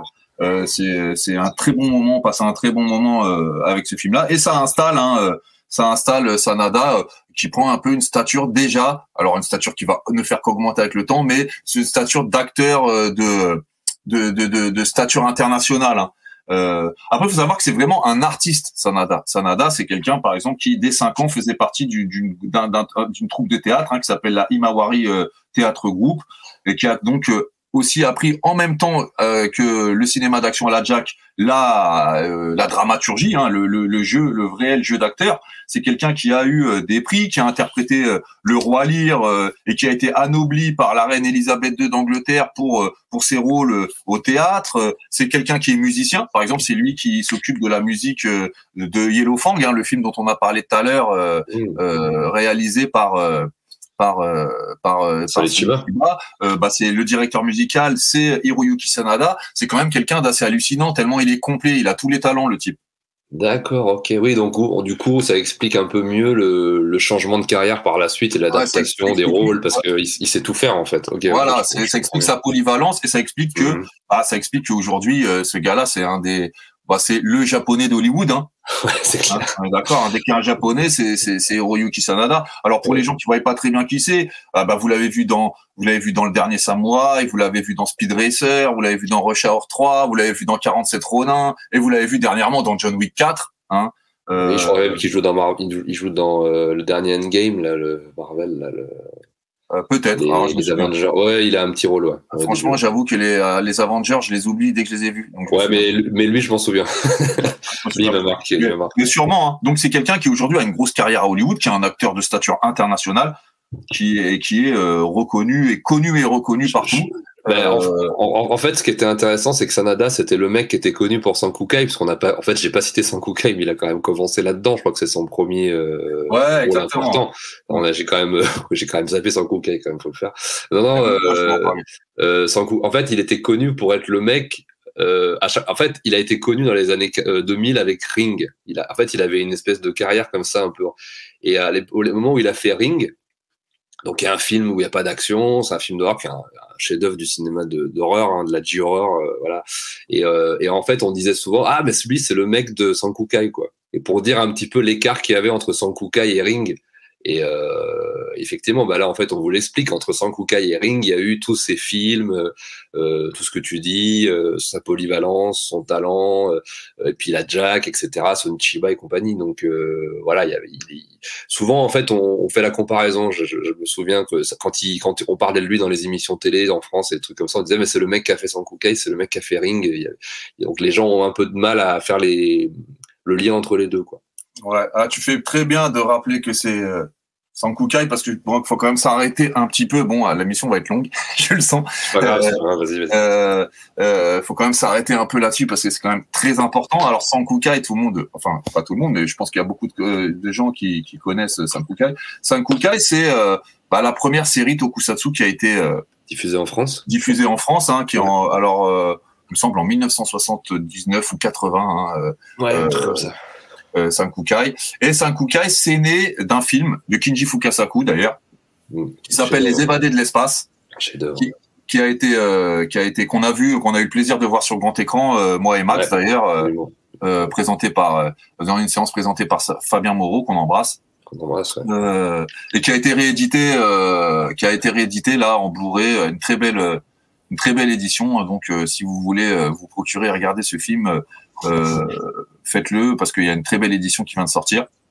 Et donc, c'est une production Toei et c'est et, et c'est euh, alors. Alors très rapidement, je vais essayer d'être as- assez rapide, mais il faut quand même s'arrêter là-dessus. Euh, les évadés de l'espace, c'est la réponse japonaise à Star Wars. Alors ce qu'il faut savoir, c'est que Star Wars est sorti euh, est pas est sorti au Japon un an après la sortie internationale. Les Japonais avaient bien conscience qu'il y avait un truc de fou qui s'était passé avec la sortie Star Wars en 77 et se sont dépêchés de sortir un film de un space opéra en fait euh, euh, et se sont dépêchés de produire un, un, un space opéra avant que Star Wars ne sorte au Japon. C'est ça. Et, et donc ils ont euh, ils ont euh, ils ont euh, ils ont chargé euh, Kinji Fukasaku euh, de euh, de faire euh, de faire euh, de faire le film au départ sur un scénario d'une autre grande légende du tokusatsu japonais qui s'appelle euh, Shotaro Ishinomori l'inventeur de bah, du Sentai, l'inventeur des Kamen Rider, euh, Cyborg 009, enfin, une très grande figure sur laquelle on n'a pas le temps de s'arrêter, mais vraiment un grand grand bonhomme qui avait écrit euh, l'histoire originale que, que Keiji Fugasaku a complètement remanié. Hein, au grand dame de Ishinomori, euh, il a il a complètement remanié le truc pour que ça lui plaise à lui et euh, qui a fait un film de SF euh, complètement euh, complètement dingue. Alors c'est c'était à l'époque le projet le plus le plus euh, lourd financièrement, hein, le plus le plus budgétisé euh, de l'histoire du, du cinéma japonais. C'est un film de science-fiction magnifique qui regroupe euh, une bonne partie de la Jack, hein, de- alors euh, qui regroupe des gens dont on a déjà parlé, hein, euh, euh, Etsu- Etsuko Shiomi, Sonichiba qui joue dedans. On a aussi, alors il fait pas partie de la Jack, mais c'est un proche. On a Tetsuro Tamba qui est un grand aussi un grand monsieur du du, du cinéma euh, du cinéma japonais et on a bien sûr Hiroyuki Sanada qui qui euh, qui, qui joue le rôle. Euh, le film c'était du jamais vu à l'époque. C'est euh, un grand monsieur, euh, un grand monsieur des- du tokusatsu et des effets spéciaux qui s'appelle Nobu Yajima, qui va qui va souvent travailler d'ailleurs dans les films qui qui, euh, qui concernent des acteurs de la Jack. Hein. Nobu Yajima, c'est le monsieur qui est mort en, mille- en 2019 d'ailleurs, hein, et qui est mort il y a pas si longtemps que ça. C'est le spécialiste des effets spéciaux de de la Toei. hein. En gros, hein, les, dans les figures mythiques des, des grands noms des effets spéciaux et du tokusatsu, vous avez euh, bien sûr Eiji Tsuburaya, l'homme de Godzilla, et vous avez Nabu Yojima, qui est aussi un très très grand monsieur qui a commencé à la Shoshiku en 49 et puis qui a rejoint en 59 la, la Toei, qui est devenu un gros euh, leur spécialiste des effets spéciaux, euh, qui a bossé sur une flopée de séries tokusatsu, euh, je vais pas toutes les citer, hein, Kick-Rider, Spectreman, Giant Robot, et qui en 1978 va faire, euh, va s'occuper des effets spéciaux des évadés de l'espace. Et le problème, c'est que les évadés de l'espace est un grand succès, mais il a coûté tellement cher Ouais. Pas que euh, on n'est pas rentré dans les frais. Alors pour rentrer dans pour rentrer dans, dans, le- dans les frais, on va faire avec trois francs six sous une série qui va s'appeler donc Sankukai. Enfin, c'est le nom français Sankukai. Hein, euh, euh, les messagers de l'espace. Je sais plus comment elle s'appelle en japonais, mais c'est pas Sankukai. Euh, et qui euh, et qui va euh, se passer, hein, qui est en fait qui est, est dans le même univers de space opera et le même univers que que que les messa- que euh, les évadés de l'espace, mais qui se passe à peu près 500 ans plus tard. Et euh, et donc Hiroyuki Sanada va jouer le premier rôle de cette série, euh, qui est superbe. hein. Euh, Alors, euh, elle est faite avec trois francs six sous. Les costumes, euh, c'est euh, pitoyable. Euh, les monstres, c'est pas ouf. Mais alors Ouais, tout ce qui est maquette, euh, Ouais, vaisseaux spatiaux et tout ça. Alors ça reprend des plans. On a souvent dit que ça a été fait à base de stock shot euh, du film de 78 de Kinji Fukasaku, mais euh, pas tant que ça. Il y a plein de trucs qui sont faits. euh, D'ailleurs, pas Yoji- Yajima qui qui va s'occuper aussi des, des SFX de la série. Et il y a pas mal de trucs qui sont faits pour la série, qui sont super, mais tout le budget est passé là-dedans, hein, parce que donc, pour le reste, il y a pas grand-chose. Mais c'est une série très agréable à regarder et elle marque vraiment les débuts d'Hiroyuki Sanada en tant que héros. Euh. Et d'ailleurs, euh, alors au départ, ils sont des héros. euh, euh, on reprend un peu. Hein, vous avez, euh, alors lui, c'est euh, C'est Luke Skywalker. euh, Ouais, c'est Luke Skywalker. Il y a Ryu, euh, je sais plus l'acteur qui joue Ryu, euh, qui est un peu le Han Solo. Ils Ouais, ont euh, euh, un, Un espèce singe, de singe humain qui s'appelle Seaman, qui est finalement leur Chewbacca, on va dire. Hein. Donc, il, y a un, vraiment- il y a un petit robot qui Il y a un petit robot, c'est un genre, mix des deux droïdes. voilà. Et, euh, et, euh, et donc c'est un film qui est très important. Euh, c'est un, un truc qui est très important pour le tokusatsu, notamment en France, parce que ça sera un flop. La série sera un flop euh, au Japon, mais elle marchera chez nous. Ok. Euh, euh, et, euh, et alors, ce qui est aussi bien à voir, parce qu'on va peut-être pouvoir rebondir euh, sur quelqu'un d'autre, c'est que ça marque aussi euh, Sankukai les débuts euh, en tant que doubleur euh, en costume euh, de Kenji Oba, un des gros autres grands noms de de, de, de, de la Jack, qui va euh, doubler le personnage de Star Wars. Parce qu'au début, on pensait pas faire des transformations, et comme on a vu que ça marchait pas dès le troisième ou quatrième épisode, on a dit ah, ça serait bien que les héros se transforment euh, un peu bah, comme euh, les autres héros Tokusatsu. Et donc on en a, on a, on a des, euh, des nouveaux. Alors c'est Star Wars, euh, Star Wars pardon, et le fantôme. Euh, qui sont bah c'est si les gens voient ce que c'est Sankukai c'est bah c'est les, les les héros de Sankukai tels qu'on les connaît hein, avec leur leur filet euh, et leurs et leurs lunettes de ski sur la tête là Filet de pêche. et euh, et, euh, et donc le rouge qui s'appelle Star Wars euh, sera doublé par Kenji Oba Ouais. Et donc voilà, c'est quand même quelque chose qui est important pour la Jack euh, et pour le Tokusatsu et pour la Jack. Euh, les évadés de l'espace, gros morceau cinéma qu'on vous conseille. Et euh, c'est un Kukai, euh, moi, moi j'adore euh, re- me revoir ça. Alors ça a pris un coup de vieux, c'est fait avec trois sous, mais il y a quand même des quelques quelques morceaux de bravoure, euh, surtout au niveau maquette, euh, dans, dans dans cette jolie petite série. Non, c'est vrai que c'est une série, c'est une très bonne série effectivement, comme tu l'as dit, elle est un peu, en fait, tu- ouais, tu sens qu'ils ont, ils, ils ont, voilà, ils ont, ils ont tiré sur le film et qui, mais il y a des, il y a des qualités. Hein. Moi, je, c'est vraiment les costumes, comme tu as dit, qui me, qui ont tendance à rebuter. Je sais pas. Ouais, puis les, les, les, créatures, euh, les monstres qui sont vraiment pas géniales. Donc là-dessus, Ouais. ils ont fait des. voilà, en Mais, gros, euh, t'as un, t'as un monstre, c'est un mec qui a une perruque et qui a la, le visage pas en rouge, quoi. Tu vois, donc. euh, Voilà, c'est ça. Et- mais après, ça reste une série agréable à regarder, qui se, avec des épisodes qui se suivent. Il y a une narration, il y a une histoire à l'intérieur qui est cool et tout. Euh, Non, non, Ouais, ouais. je- pardon. Une, c'est une très bonne série. Je suis d'accord avec toi. Et puis, bon bah voilà, euh, Hiroyuki Sanada, effectivement, bah euh, pareil, euh, carrière très éclectique aussi, comme un peu à, l'image de son mentor, qui a vraiment fait plein plein plein de genres différents, plein de trucs, qui a un charisme incroyable. Moi, j'en ai parlé récemment dans une émission où j'ai parlé de Hour 3. Je trouvais ça super que, alors Hour 3 est pas un grand film, hein, loin s'en faut, mais mais je trouvais ça très cool que que Jackie Chan et Sonny Chiba soient frangins dans le film enfin frangin adoptif euh, et qui D'ailleurs, ils sont très amis dans la vie. Hein. Et ouais, ça c'est cool aussi. Voilà, c'est je je savais pas du tout. Ouais, tu vois Ah, ça si, je si, savais c'est- je- ouais. Des grands, grands amis, des grands proches. Ah bah c'est cool. Sanada. C'est trop cool parce que finalement c'était un petit peu ça, c'était un petit peu le Sonichiba, euh, c'était un petit peu le voilà le le le le, le Bruce Lee euh, japonais entre guillemets quoi, en simplifiant à mort, mais et puis en tout cas dans, dans- en termes de cinéma d'action et puis euh, Hiroki Sanada c'était un petit peu son successeur et puis pareil bah, à l'époque voilà c'était euh, Bruce Lee et Jackie Chan le successeur et puis euh, et donc c'est intéressant qu'ils se retrouvent euh, tous les deux dans ce film et euh, ouais, ça serait cool qu'ils fassent autre chose ensemble d'ailleurs si tu me dis qu'ils sont potes et tout ça serait ça, ça serait Ouais, ça c'est cool. Ah, J'en profite juste pour ouais. dire euh, que euh, si vous entendez pas Jonathan, c'est qu'il a coupé son micro parce que sa fille euh, a besoin de, de, de son attention là, mais il revient. hein. C'est pour ça que vous l'entendez pas. C'est pas qu'il a rien à dire, c'est qu'il est occupé par des affaires familiales. Mais Bien il va revenir d'ici peu, je pense. Bien sûr. Et donc voilà, bah, Sanada, moi je trouve, moi je trouve très intéressant sa manière de bouger. euh, il a, on n'a pas trop parlé de la gestuelle de Sonichiba, on en a parlé un petit peu, le côté euh, sec comme ça, qui est un petit peu aux antipodes de ce que tu pouvais trouver à Hong Kong, euh, qui est beaucoup plus souple dans le, le, le cinéma hongkongais, c'est beaucoup plus souple dans le dans la manière d'arborer, comment d'aller dans le mouvement, alors que là le, le, le style japonais est beaucoup plus sec, mais ils arrivaient quand même, et surtout je trouve Hiroyuki Sanada à apporter un peu de souplesse à, à la manière de bouger de ses personnages. Et, euh, et je trouve que des films comme Ninja in the Dragon Den et, et Royal Warrior, donc le sens du devoir, quand même, s'adaptent bien, ces mouvements s'adaptent bien aux chorégraphies hongkongaises quand même. Bah, euh, franchement, il est très très très stylé dans les films. hein.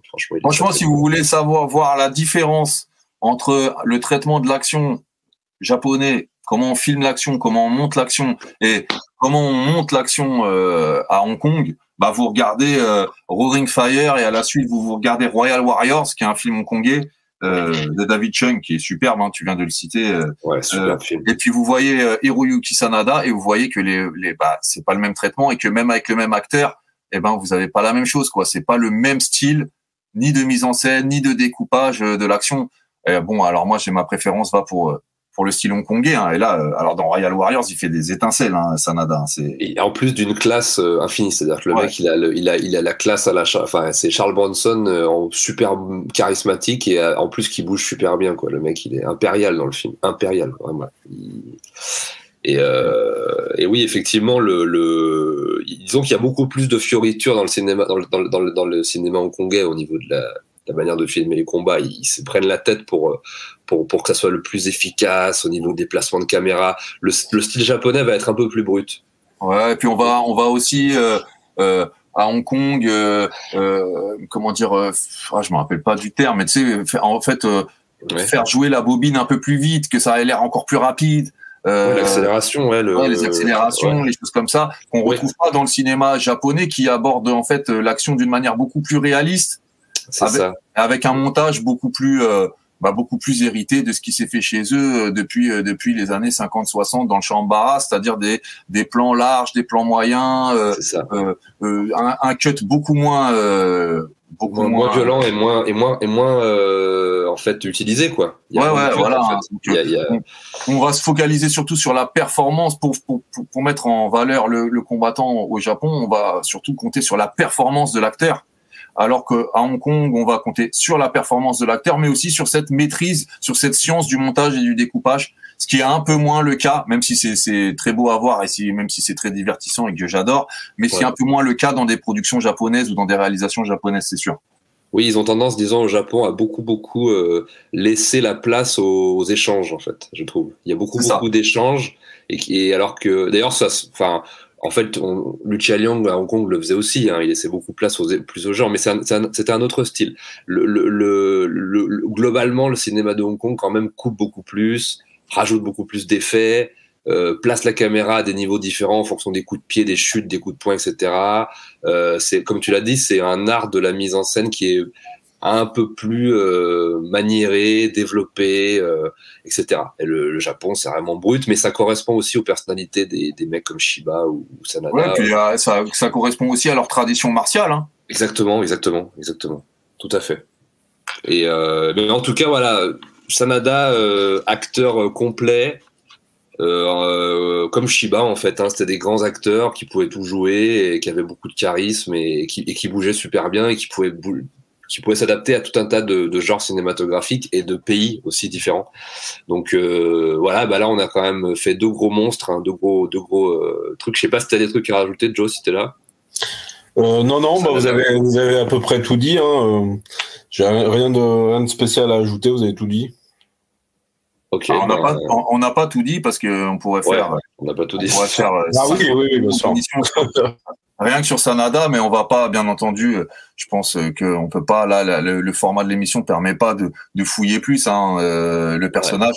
Voilà, pour finir sur ces deux personnes-là, hein, Chiba et Sanada, quand même des très gros gros monstres euh, du cinéma en général et du cinéma d'action en particulier. Et, euh, et d'ailleurs, on n'a pas parlé de, de Yellow Fang. Peut-être quand même qu'on en parle un peu. bah oui. Ah oui, bah oui, le film qui a signé la, la, mort, la mort du studio, oui, il Parce que c'est un même. petit peu les films qui les réunit tous les deux.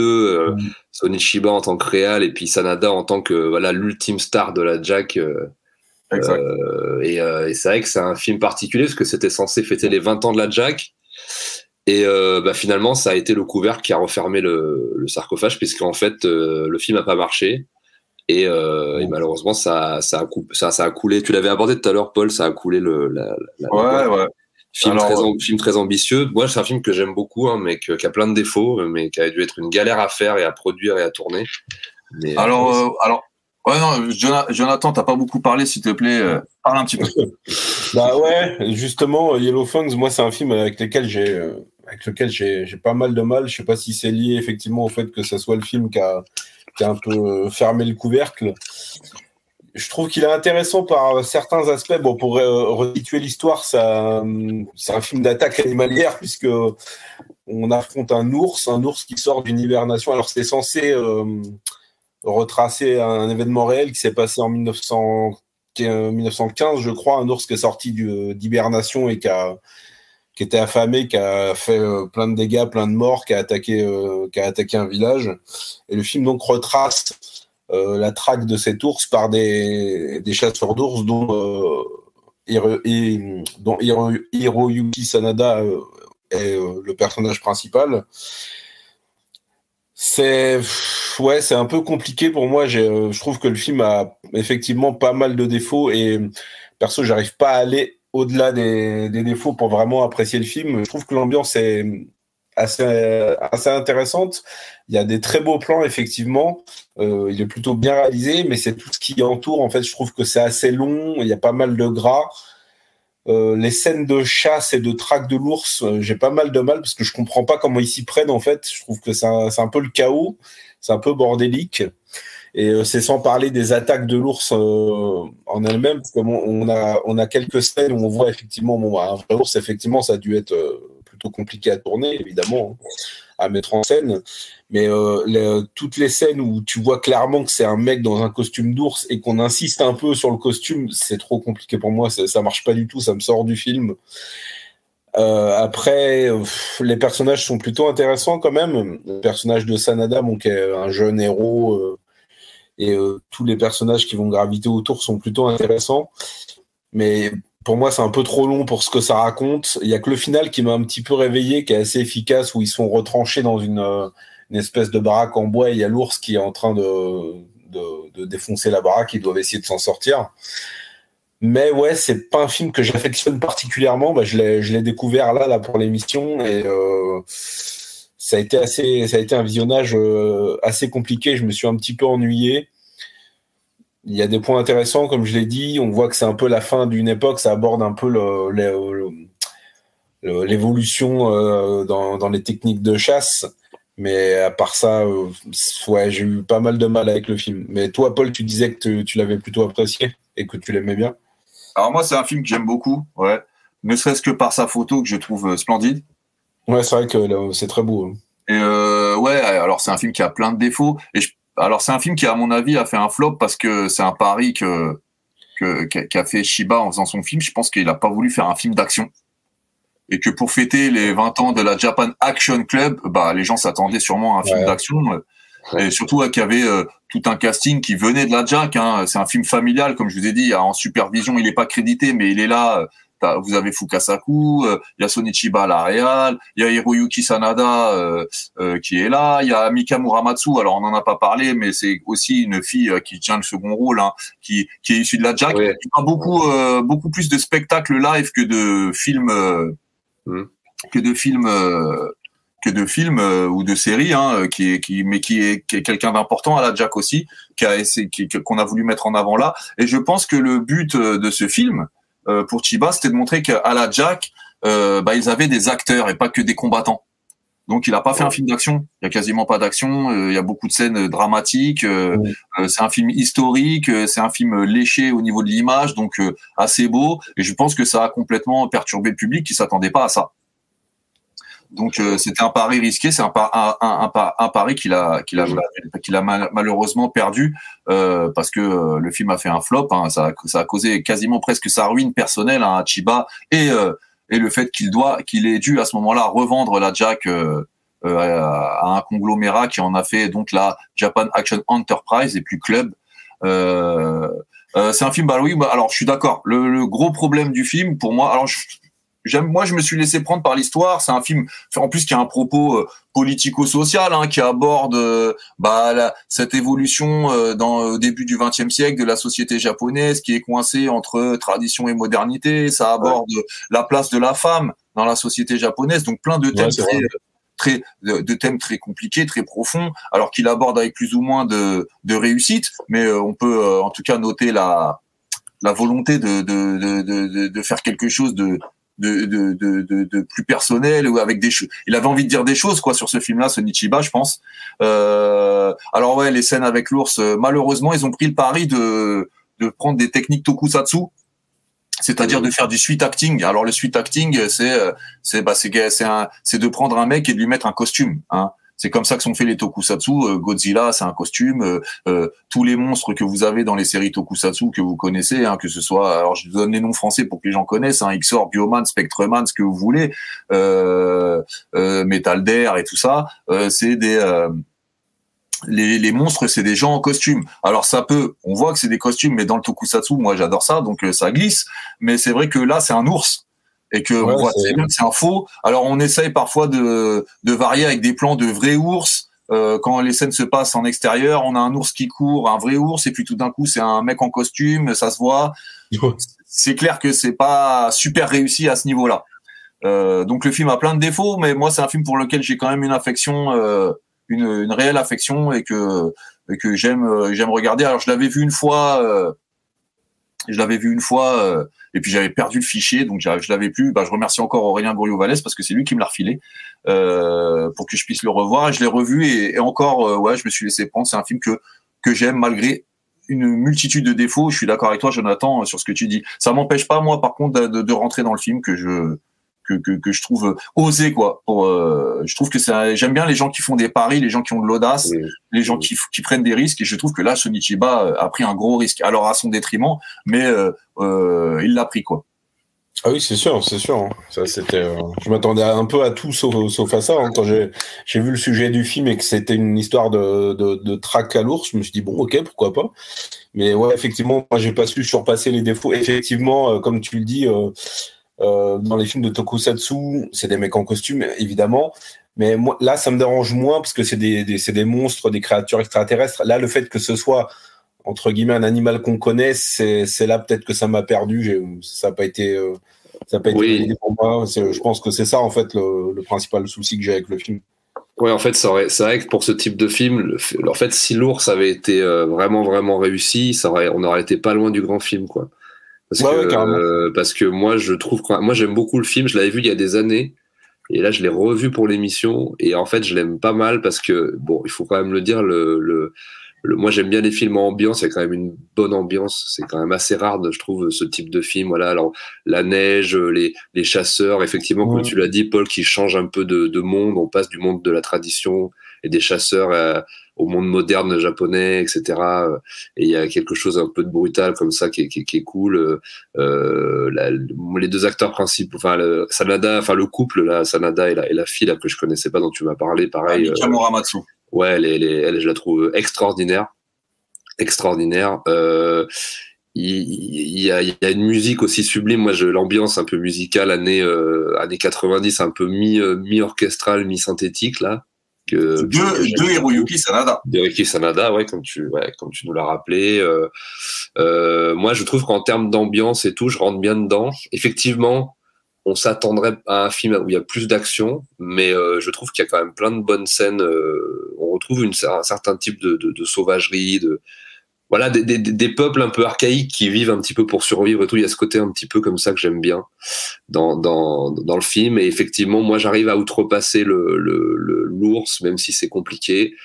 Euh, effectivement, la scène finale est extraordinaire. L'explosion à la fin, elle est super, super bien faite. Euh, c'est, ça, c'est vraiment, vraiment bien agencé en termes de, de termes d'action, quoi. Euh, c'est, vraiment extraordinaire. Et a... non, non, moi, c'est un film que j'aime bien pour l'ambiance, pour plein de trucs, mais euh, effectivement, voilà, bah, le- de toute façon, ça a scellé le destin de la compagnie, donc euh, voilà, c'est, Ouais, comme ça. Mais c'est quand même un film que j'encourage quand même à regarder. euh, pour, pour, pour les fans et puis pour les fans de cinéma tout court d'ailleurs. Ouais, exact. Ouais. Ouais, très, très compliqué, très compliqué à se procurer celui-là. ouais, ouais. Moi, à à l'époque, je l'avais vu sous le titre. Euh, attends, c'était pas Yellow. Est-ce qu'il a plein de titres Il a plein de titres différents. Je l'avais pas vu sous, le, sous ce titre Yellow Fang. Je l'avais vu sous un autre titre. euh, Battle Hero, un truc comme ça. Je sais plus exactement comment il s'appelait, mais il avait un titre anglais différent. C'est pour ça que j'arrivais pas à le retrouver en fait avec les années. Mais euh, mais euh, voilà, en tout cas, euh, je, voilà, c'est aussi une manière de faire des films à l'époque où les mecs prenaient des risques, se disaient je vais faire un film d'ours géant avec un truc euh, qui attaque un village. Enfin, il y avait quand même, comme tu l'as dit, ouais, une certaine, euh, enfin, un côté quand même un peu euh, casse-cou, quoi, un côté, euh, voilà, euh, je vais quand même rentrer dans un truc compliqué à faire et je vais y aller quand même. Il y a quand même Ouais. ce truc-là que tu retrouves et tu retrouves un peu cet esprit-là dans le film. Et, et c'est aussi un pur film héroïque que moi je, je- je- j'adore. quoi. Il y a quand même cet héroïsme quand même, qui est quand même présent. Euh, bah écoutez, maintenant qu'on a fait bien, je pense qu'on a dit ce qu'on avait à dire sur euh, sur Sonichiba et Hiroki Sanada pour aujourd'hui, hein, parce que comme vous l'avez dit, il y a plein plein plein de choses à dire qu'on pourra pas aborder, plein plein plein de films aussi. Mais il nous reste encore deux grandes figures à, vous présenter, et euh, donc la troisième, c'est donc Kenji Oba.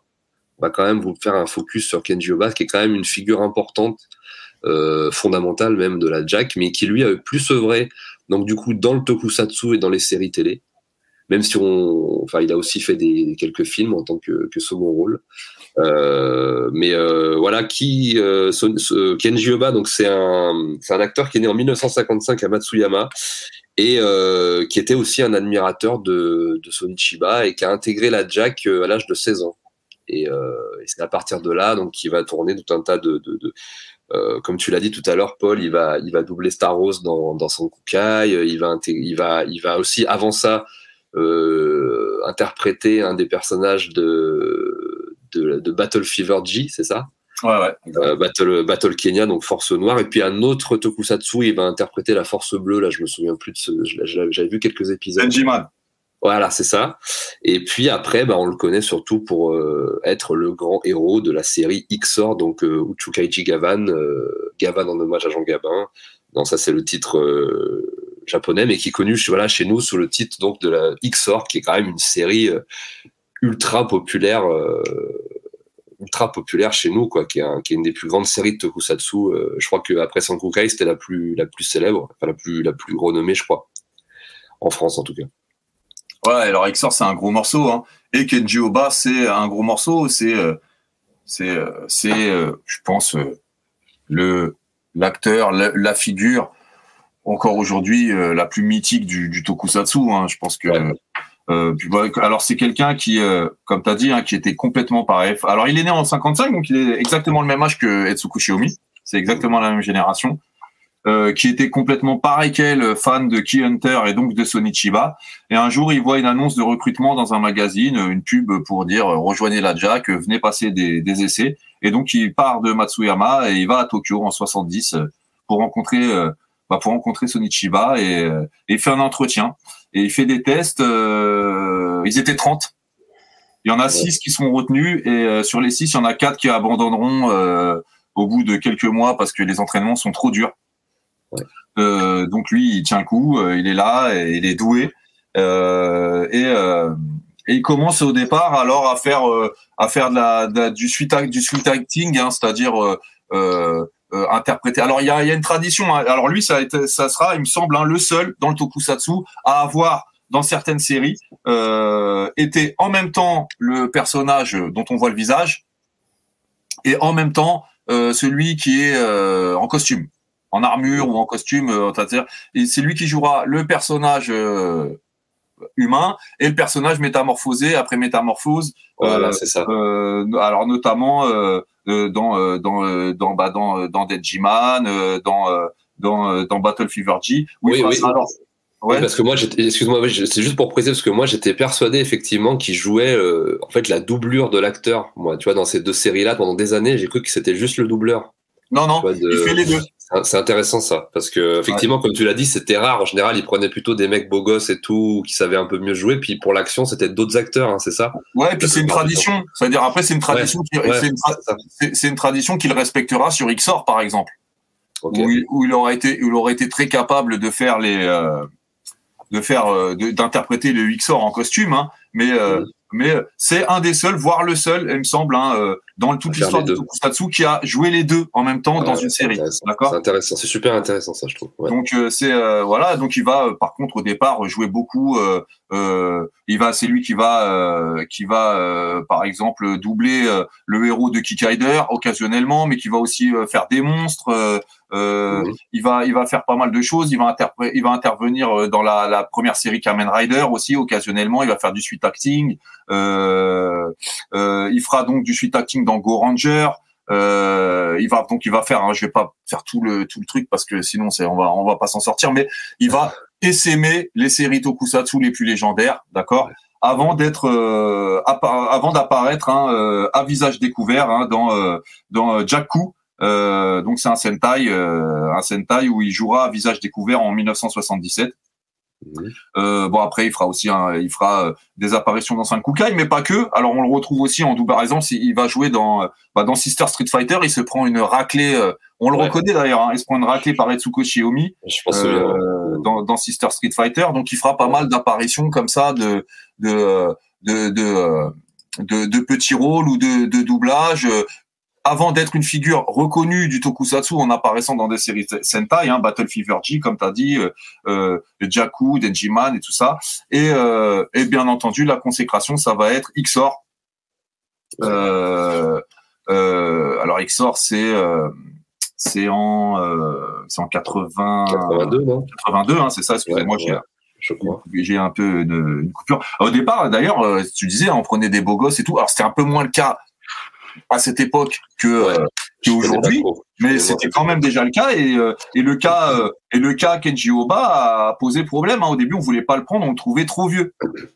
Ouais, je, je, je, je me doutais qu'il y, avait, qu'il y avait un truc comme ça parce que c'était assez euh, rare. Et en fait, c'est le producteur euh, qui s'occupait de la série, hein, qui bossait pour la Toei, hein, euh, qui est un producteur, un producteur légendaire hein, aussi qui s'appelle Suzuma Yoshikawa, qui qui, qui, a insisté, hein, qui a dit non, non, non, Gavan, Xor. Alors, il s'appelle Gavan, hein, Uchukeji Gavan, le, euh, le shérif de l'espace. Gavan, c'est en, en hommage à Gavin, à Jean Gavin, hein, parce que pour ses rôles de flic et tout, bah lui c'était un flic de l'espace, on l'a appelé Gavin, Gavin. Chez nous, on l'aura rebaptisé Xor euh, selon la légende parce que euh, celui qui s'occupait euh, c'était euh, euh, qui avait racheté les droits et qui et qui lors d'une discussion il buvait du champagne Xos, je crois, ou un truc comme ça. Et on va l'appeler Xor, voilà. Et, et, donc lui, il arrive sur la série Xor, il est déjà âgé, hein, mais il, il, il prend part à la série, une série très ambitieuse euh, très novatrice au niveau des. C'est une série très importante hein, sort pour le tokusatsu, au niveau des techniques employées, au niveau des décors, au niveau des effets spéciaux. C'est une série très ambitieuse. Alors bien entendu, aujourd'hui, il y en a qui regardent ça, qui trouvent ça cheap, euh, qui euh, ou qui trouvent ça même mal fait. Alors il faut se remettre dans le truc du tokusatsu, des techniques propres au tokusatsu et du genre et des aspirations visuelles euh, et esthétiques du tokusatsu. Le tokusatsu, c'est un genre qui a ses codes. Donc il faut regarder les effets spéciaux à l'aune du genre et des techniques propres à ce genre qui est le tokusatsu. Et, et, pour moi, vraiment, euh, euh Uchuke XOR, euh, c'est une série vraiment euh, superbe qui, qui, a, qui a innové dans pas mal de techniques et qui est très importante pour la suite du tokusatsu. et en plus, Oba, il va vachement s'impliquer, qui va vachement s'impliquer dans cette série parce que c'est lui qui met au point pas mal de chorégraphies.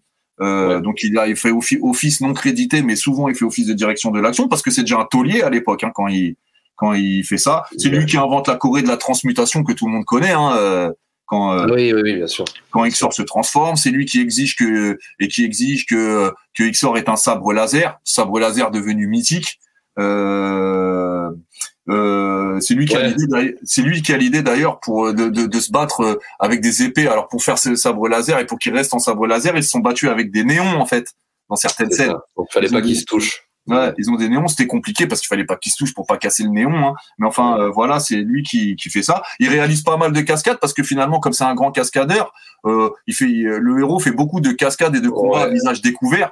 C'est ça. Je, ce que je remarque dans la série, ce qui est un peu le, au début de l'épisode ou au milieu, tu as souvent euh, Kenji Oba qui trouve tous les moyens possibles pour intégrer des mouvements, euh, pour euh, pour monter en, en, rappel, tu vois, à main nue, enfin des trucs complètement ouf, euh, des mouvements, des trucs comme ça. Et tu sens qu'il a envie d'imposer le truc, ce truc et de montrer qu'en fait le il est capable de faire les mouvements autant masqué que démasqué quoi. Enfin, ouais, son personnage est capable de faire des actions et mm. que après il le réintègre dans le mode Toku. Euh. Il y a, c'est presque aussi, il y a, il y a un peu des éléments de films de cascadeurs et de films d'action pur. En fait. Ouais ouais. Et puis, par exemple, tu prends un épisode, euh, alors, je sais plus c'est le combienième, c'est, je crois c'est, je crois c'est le 40e ou mm 40e ou 41e épisode qui euh, de, de XOR où euh, bah en gros c'est 20 minutes de, d'action, de bagarre.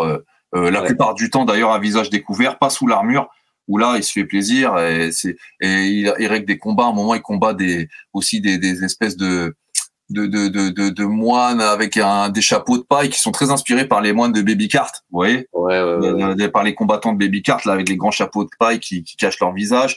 Et, euh, et c'est un épisode, alors celui-là, si vous arrivez à le voir, je me rappelle plus comment il s'appelle, c'est le 40e ou le 41e épisode, où là, vous avez pendant 20 minutes d'action, euh, 20 minutes, un festival de, d'action euh, par Kenji Oba. Kenji Oba, malgré qu'il a pas fait grand-chose au cinéma, qui s'est euh, spécialisé dans les, surtout dans les séries, alors il a fait quelques films, on en reparlera vite fait, mais c'est quand même euh, un gros monsieur de l'action qui a aussi maintenant aussi qui, qui est toujours à la Jack hein, euh, et qui euh, qui a monté euh, son entreprise qui travaille en collaboration avec la Jack qui s'appelle la Jet euh, la Duty Eventful Troupe et qui produit beaucoup de spectacles live parce qu'il y a toute une tradition de spectacles tokusatsu live au Japon que nous on connaît pas hein. Euh, mais c'est quelqu'un qui est vraiment un grand régleur, un grand, euh, un grand chorégraphe de l'action et, euh, et on en voit quand même euh, de sacrés, de sacrés exemples tout au long de la série Uchuke Jigawa, Nixor, hein, qui est, qui est, bah, qui est resté au panthéon des séries Tokusatsu. Je pense que c'est une des séries Tokusatsu les plus connues aujourd'hui. Hein. Ouais, ouais. Puis en plus de ça, ce qui est intéressant dans la série aussi, c'est que Enfin, je pense qu'on peut en parler parce que beaucoup de gens ont vu la série, mais c'est Sonichiba qui joue son père. Exact. Et euh, ça fait quand même une belle, euh, voilà, c'est quand même un bel hommage euh, à leur parcours respectif dans la vie, etc. Et moi, le l'avant-dernier épisode où parce qu'en fait l'histoire d'Ixor, c'est c'est ça, c'est en fait il veut retrouver son père, quoi. En, en fait euh, pendant toute la série et, euh, et, on va dire que voilà sans rentrer trop dans les détails à la fin il y a il y a un très très beau moment une très très belle scène partagée entre les deux euh, qui est pas du tout une scène d'action hein, qui est une scène de pure drame dramaturgie qui, qui est voilà où où les deux sont en pleurs, etc. Et, euh, et euh, que je trouve très touchante quand tu connais leur histoire perso, euh, qui était Sonichiba pour Kenji Oba. Et, euh, et en plus, Kenji Oba, c'était quelqu'un qui disait souvent dans les interviews que, enfin, les interviews que j'ai vues, qu'il était un peu timide, qu'il n'était pas trop à l'aise euh, quand il portait pas le masque et tout. Il était un peu, ça, ça a l'air quand même quelqu'un d'assez, euh, d'assez timide et d'assez humble dans la vie quand même. C'était pas l'acteur euh, qui, quand, quand moi je l'ai vu beaucoup quand il commence à, et quand il dit bonjour aux gens, qui se présente, on sent qu'il c'est pas quelqu'un qui se la raconte quoi. C'est l'inverse. C'est vraiment quelqu'un qui est très humble, qui est qui, est très timide, qui préfère un peu jouer des rôles masqués, qui est qui est pas très à l'aise. Et là, on sent que dans cette scène avec Sonichiba, en fait, il joue pas vraiment. En fait, il, il considère Sonichiba comme son père et, euh, et il la joue vraiment quoi. C'est-à-dire euh, comme dans la vie quoi. Il- je pense qu'il est vraiment ému. Il la joue vraiment super. Enfin, c'est c'est un jeu très voilà. C'est c'est c'est un petit peu asiatique, donc il y a un petit peu un ils en font un petit peu plus que ce qu'il ne faudrait, mais quand même, je, trouve cette scène quand même très très très, très belle entre les deux. Quoi. Et puis même l'histoire, même l'histoire Ouais. de cette scène est superbe parce qu'en fait, euh, bah, qu'est-ce qui s'est passé, c'est que bon, on devait trouver quelqu'un pour jouer le rôle de bah, du père de de Kenji Oba dans dans Exor. Et euh, et euh, et c'est Sonichiba qui a dit non mais son père c'est moi.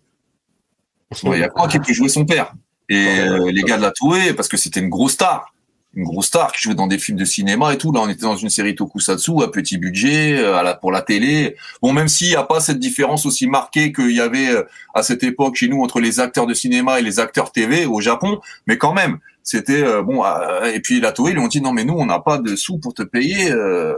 et il a dit non, non, mais moi, il y a pas de problème, je l'ai fait gratuit. Donc il a, il est venu jouer le rôle et le, le père de, de de Kenji Oba gratuitement Voilà. parce qu'il ne voulait, il supportait pas que quelqu'un d'autre joue ce rôle.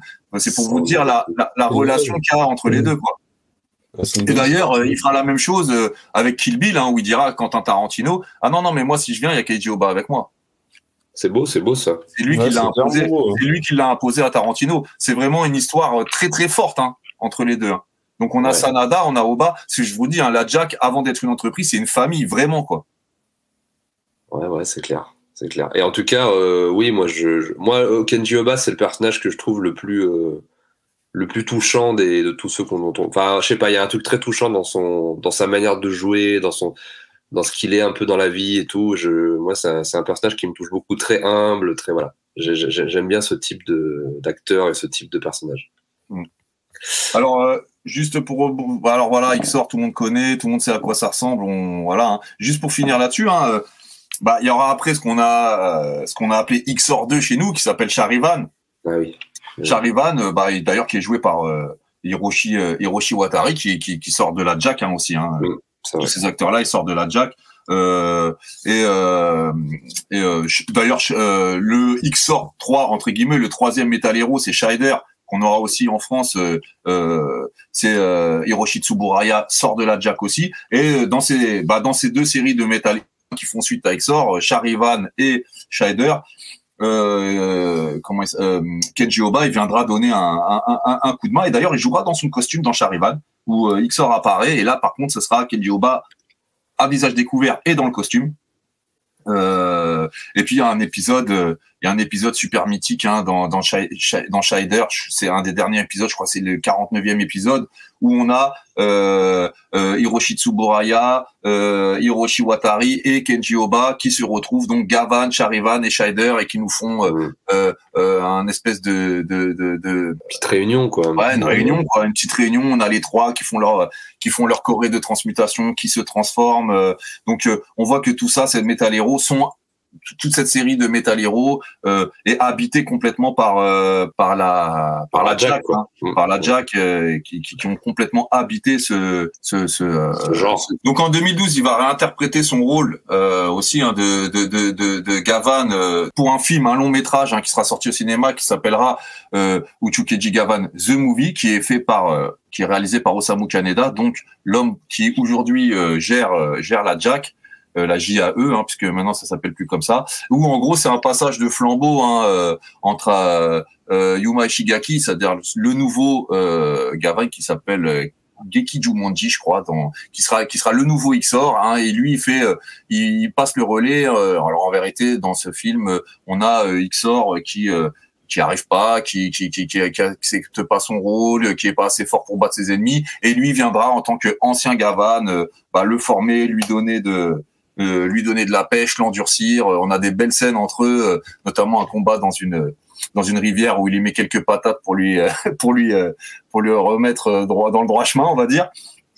Et il réinterprétera son rôle aussi dans en 2017 dans Space Squad, qui qui est un film de Koichi Sakamoto, un grand grand taulier du tokusatsu, grand réalisateur du tokusatsu, élève de, de Yasuaki Kurata d'ailleurs, donc qui a un style très imprégné dans les tokusatsu, qui a un style très imprégné des chorégraphies hongkongaises puisque Kurata est quand même le plus le plus le plus hongkongais des japonais, hein, euh, je pense. C'est ça, c'est ça, c'est ça. Et euh, donc il réinterprétera hein, son rôle de dans des films plus ou moins bien. Moi, le Space Sheriff Gavan euh, de Canada, je le trouve pas pas, pas terrible, mais le Space Squad c'est un, c'est un joli morceau. Donc il va occuper hein, dans euh, dans quelques euh, longs métrages ou destinés à la télé ou destinés au cinéma, il va recamper dans des caméos, dans des dans des dans des films, euh, dans des longs métrages. Il va recamper son personnage euh, de, de Gavan.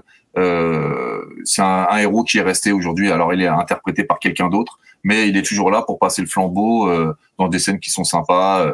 Euh, voilà. Donc, Kenji Oba, grand monsieur du tokusatsu, qui s'est mis un peu au vert hein, et qui aujourd'hui, il, a eu, il a eu des problèmes de santé en 2018 mais qui continue à donc à confectionner des des, des, des, à mettre en scène hein, ces spectacles live, euh, qui continue à, à faire vivre à, faire vivre tout ça.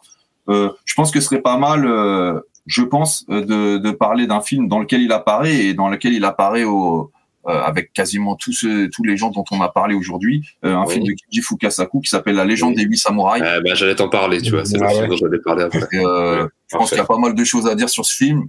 Donc, euh, bah, les gars, les légendes des huit samouraïs, qu'est-ce que vous en pensez? Alors, moi, euh, je vais juste dire ce que, bah, par rapport à Kenji Oba, euh, je trouve que ça, ça effectivement, ça, il a un second rôle, euh, mais euh, je trouve son rôle encore une fois très euh, très cool parce que voilà, c'est un il joue un petit peu un rôle de méchant et puis finalement il va devenir un peu plus voilà donc c'est un c'est un rôle que je trouve très très bien et, euh, les huit samouraïs moi outre ça comme tu l'as dit il y a plein plein il y, a, il y, a, tout le monde en fait il y a Sonichiba il y a, il y a Chukushomi il y a il y a Kenji Oba il y a il y a Hiroki Sanada il y a tout le monde alors je crois que c'est quand même Hiroki Sanada qui a le premier rôle il me semble ouais, ouais. Euh, mais c'est un film que alors là par contre que je que j'adore hein, vraiment. Enfin, c'est un, un, grand, grand, grand plaisir gourmand. Euh, une, une BO. Euh, euh, chanter en anglais, euh, pop music. alors moi, c'est tout mon, c'est toute mon, toute ma vie, c'est tout mon univers là. White Line, je crois là, si vous avez. Ouais, ouais, c'est ça, mais ça, ça, fait un beau décalage. C'est ouais, ouais, c'est ça. Moi, quand je l'avais découvert à l'époque, je me rappelle, j'avais pas forcément aimé parce que justement, j'avais, je comprenais pas pourquoi ils avaient mis une BO de chanté par un, chanteur américain, et puis il y a des morceaux qui reviennent et tout. Mais en fait, là, quand on est dans le bon moule, là, comme dans le bon mood comme j'étais là ces derniers temps, je l'ai revu. Et en fait, non, non, il fonctionne super bien. C'est une sorte de, c'est une sorte de cette samouraï euh, qui rencontre Bioman. Enfin, c'est, euh, Star Wars. Enfin, c'est, c'est, extraordinaire euh, les, les huit samouraïs. C'est c'est un film d'heroic fantasy aussi, on peut dire un peu quand même. Ah oui, oui, totalement. Euh, il y a quand même du voilà, t'as du combat, t'as du ça, moi je j'ai vraiment vraiment adoré et il y a vraiment ce côté ambiance années 80 qui est vraiment vraiment là et qui est, qui est vraiment chouette mais vas-y Joe euh, je, je, pense que tu as des trucs à dire parce que je pense que tu l'as tu l'as tu l'as kiffé celui-là ouais bah de, de tous les films que j'ai vu pour l'émission c'est c'est celui-là mon préféré je pense effectivement c'est un c'est un joli bonbon des années 80 c'est ça baigne dans le kitsch, euh, notamment ouais, effectivement grâce à la musique. Mais euh, tout le reste, euh, c'est un côté effectivement. Euh, il y a de l'action, il y a de l'aventure, des arts martiaux, c'est épique, c'est héroïque, et il y a un petit côté horreur aussi que j'ai beaucoup aimé parce que les méchants, c'est un, un, un espèce de couple de morts vivants un petit peu immortel et dont euh, dont la femme a des pouvoirs, elle peut se transformer euh, en serpent, je crois, et en espèce de une espèce de monstre insecte assez assez impressionnant, assez bien fait. Il y a des séquences héroïques qui font des séquences horrifiques, pardon, pardon, qui fonctionnent vraiment bien. C'est tout ce qu'on peut trouver dans un film d'aventure, bah, il est dans ce film en fait. Et effectivement, bah, je trouve que moi, le personnage de Hiroyuki Sanada prend peut-être un peu trop de place au détriment de certains autres parce qu'au cours du film, donc, on va suivre, on va, on va essayer de réunir, en fait, de, constituer une équipe. Chacun a une perle un petit peu, un petit peu mystique avec euh, une qualité euh, dans chaque perle, que ce soit la loyauté, la bravoure, euh, le courage, je, je sais plus exactement. Le personnage de Sanada prend un peu trop de place au détriment des autres, mais à part ça, franchement, c'est un film que j'ai vraiment beaucoup apprécié il y a à peu près tout ce qu'on tout ce qu'on peut souhaiter dans un film d'aventure et c'est 2h15 euh, de, de pur bonheur, même s'il y a deux trois séquences qui traînent un peu en longueur, mais qui font aussi le charme euh, de, de, de, ce film. Je pense notamment à la scène de bisous qui, qui s'étire, qui s'étire entre Sanada et, euh, et euh, la princesse Shizu là, qui est jouée par Hiroko Yakushimaru, qui est bien charmante au passage. Ouais, c'est franchement j'ai pris un énorme plaisir euh, devant le film en fait. C'est réalisé par Kinji Fukasaku justement. Et euh, c'est que du bonheur. Ouais, bah pareil que vous, moi j'aime beaucoup ce film-là. Euh, donc c'est un film encore une fois de Kenji, de, de, de Kinji Fukasaku qui est, qui est, tout, qui est souvent là derrière. On retrouve aussi d'ailleurs euh, Nobuo Yajima aux effets spéciaux. Et, euh, et c'est un film, c'est un film qui, qui, qui, qui est un peu le point d'orgue d'une d'une certaine période où il a expérimenté pas mal de choses, Kinji Fukasaku. Hein. En 78, il fait donc, comme on a dit, un euh, Shogun Samurai, qui est un Jidai Geki euh, euh, très traditionnel, mais qui va après donner naissance à, au film Samurai Réincarnation en 1981, hein, qui va bah, justement qui va réunir Sanada, Chiba, euh, et qui euh, et qui va être un espèce de truc. Alors voilà, hein, on peut dire c'est un espèce de triptyque comme ça. Alors surtout diptyque parce que Samouraï réincarnation et et euh, et, et la légende des huit samouraïs, c'est un, c'est une expérimentation visuelle complètement dingue qui s'inscrit complètement dans les années 80 et comme tu as dit, hein, qui est un mélange de Jidai Geki, de Tokusatsu parce que alors, dans la légende des huit samouraïs, ils se battent contre des monstres géants, des serpents géants, des des insectes géants, euh, il y a des effets spéciaux en veux-tu en voilà, il y a des euh, des matte painting complètement dingues. Enfin visuellement c'est c'est génial.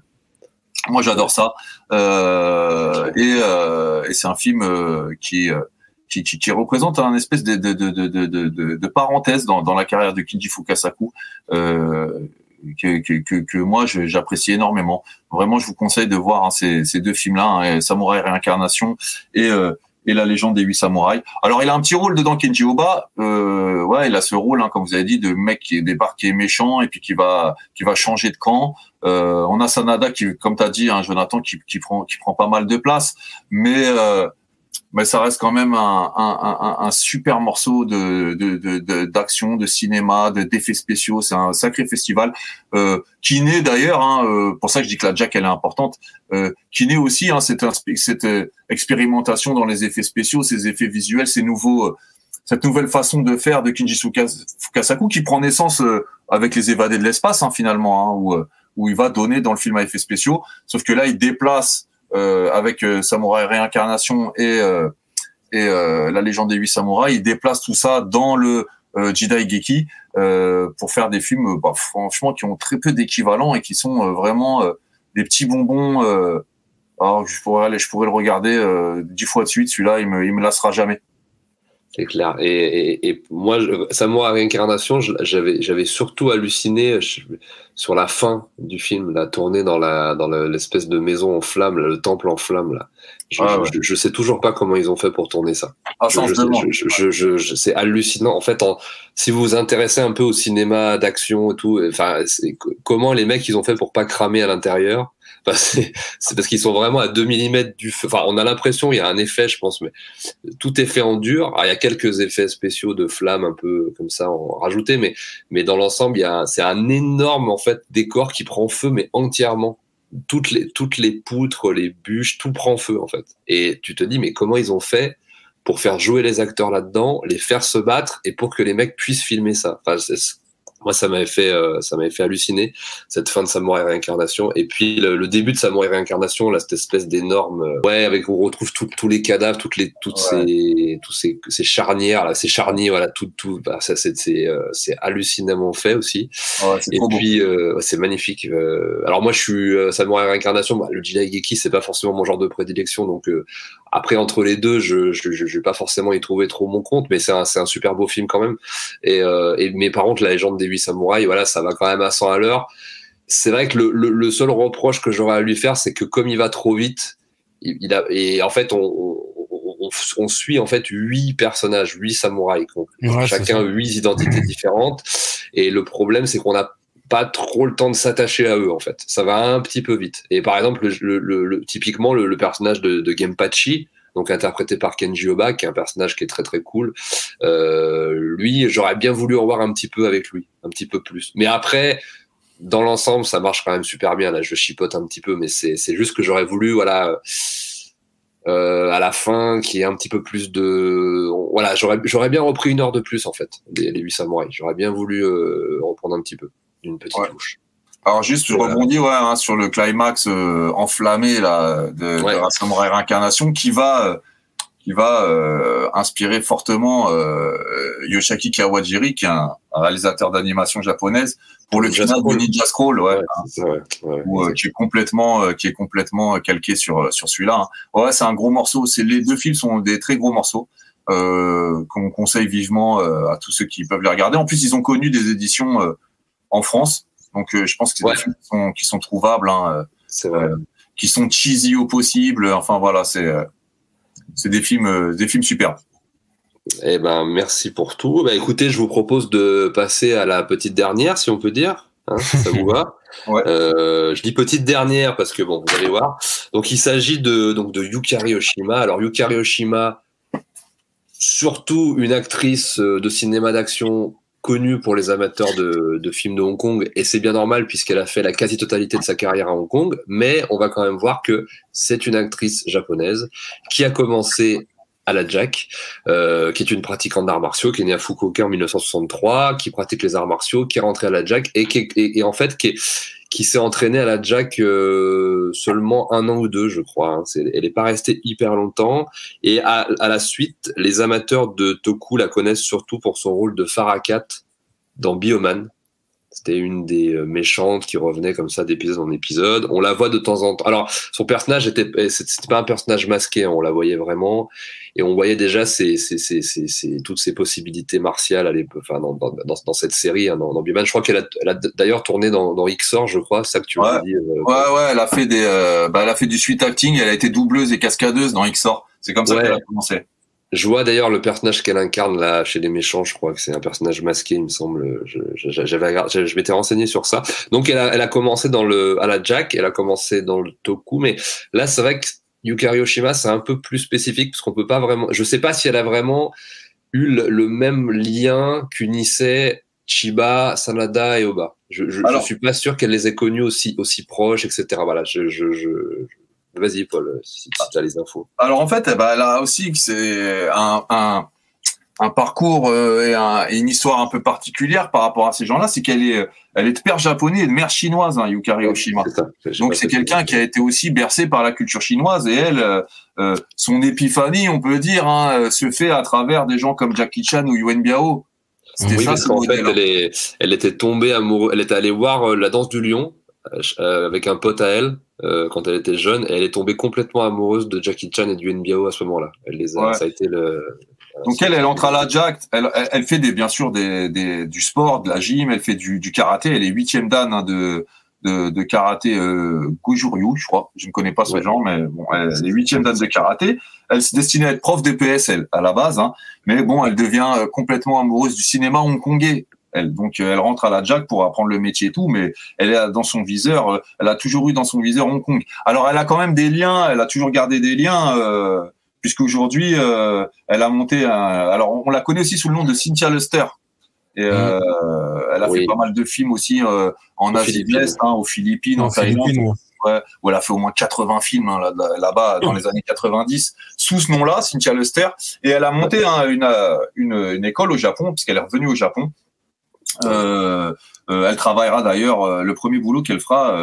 elle réglera les chorégraphies, elle fera office de directeur de l'action sur Cutie Oni de Hideaki Anno Ouais. en 2004. Euh, Hideaki Anno, c'est Monsieur Evangelion, Shin Ultraman, Shin Godzilla, donc c'est pas n'importe qui. Hein.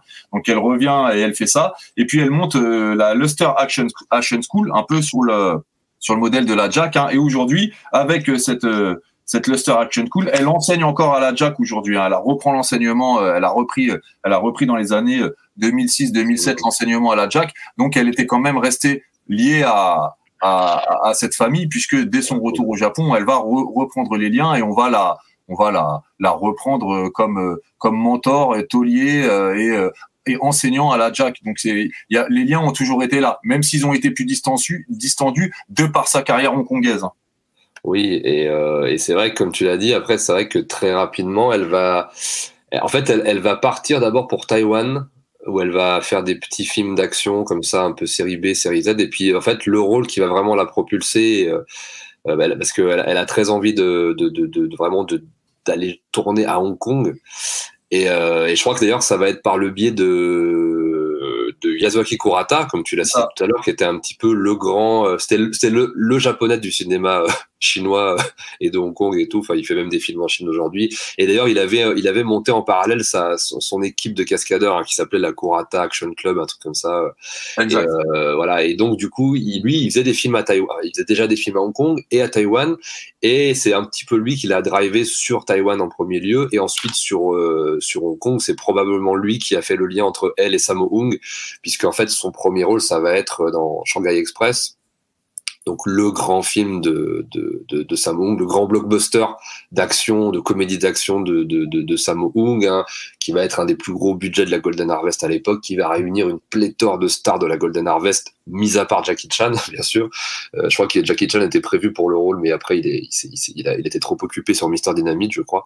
Et, euh, et donc on retrouve Sammo Hung, Yuen Biao, Eric Tseng, Lam Ching, euh, voilà tous les plus grands de la, la, de la Golden, plus évidemment un trio de personnages venus du Japon euh, et donc interprété à la fois par Wong Jang Lee, donc qui est un acteur coréen mais très connu du cinéma de, de Hong Kong, hein, qui était le grand méchant de Drunken Master, Yasuaki Kurata, et dans le trio il y avait euh, donc Yukari Oshima, qui fait une des trois samouraïs qui doit retrouver le parchemin de je sais plus quoi, et euh, donc on la voit pas beaucoup dans le film.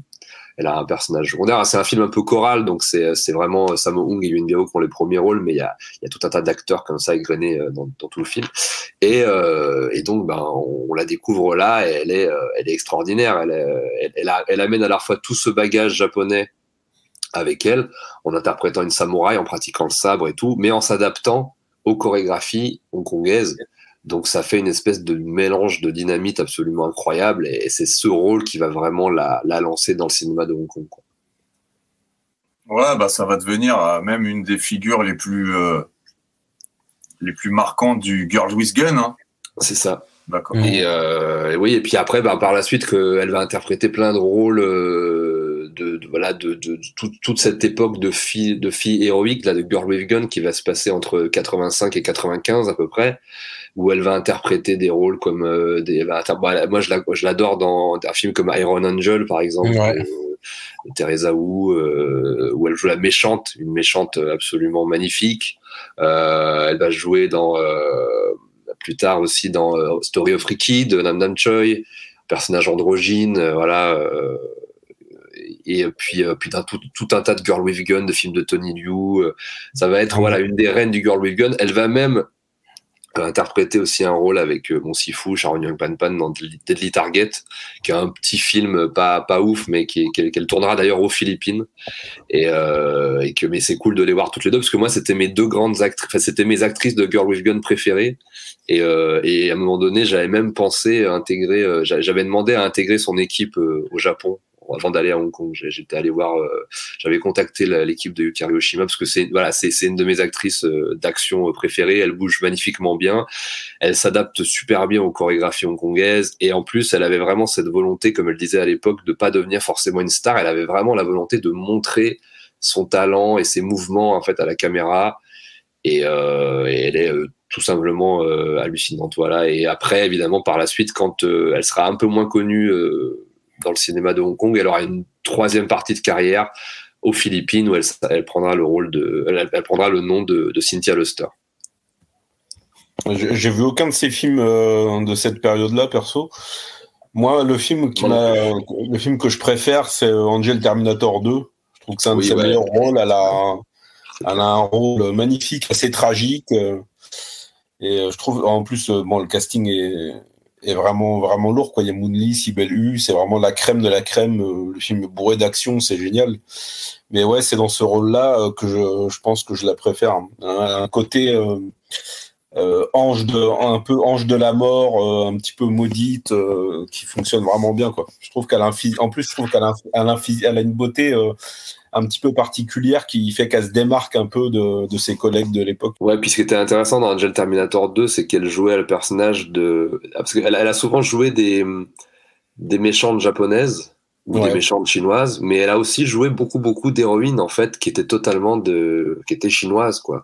Et ce qui était intéressant dans Angel Terminator 2, c'est qu'il y avait aussi cette dimension, parce que c'est un petit peu un film sur la jeunesse de Hong Kong, un peu perdu comme ça, et elle, elle interprète vraiment ce type de personnage. C'est c'est une personnage un peu d'adolescente qui fait de la tôle, qui ressort, qui a des, des problèmes de relation avec son père, et, et, euh, et c'est un personnage, euh, voilà, euh, ancré dans la dans la jeunesse hongkongaise, quoi. Elle interprète aussi, donc euh, elle, elle avait quand même une, elle, voulait faire que de l'action.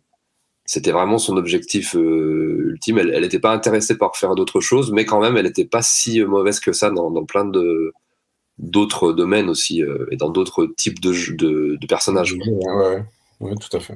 Ouais, dans, moi aussi, euh, j'adore, j'adore la, la scène de fin, le, le combat euh, qu'elle fait euh, dans euh, Iron Angels euh, euh, contre Moonly là. Extraordinaire. Et euh, un sacré morceau, mais qu'est-ce qu'elle se met sur la tronche? Choré- chorégraphié, par, euh, chorégraphié, chorégraphié par Tony Long Young.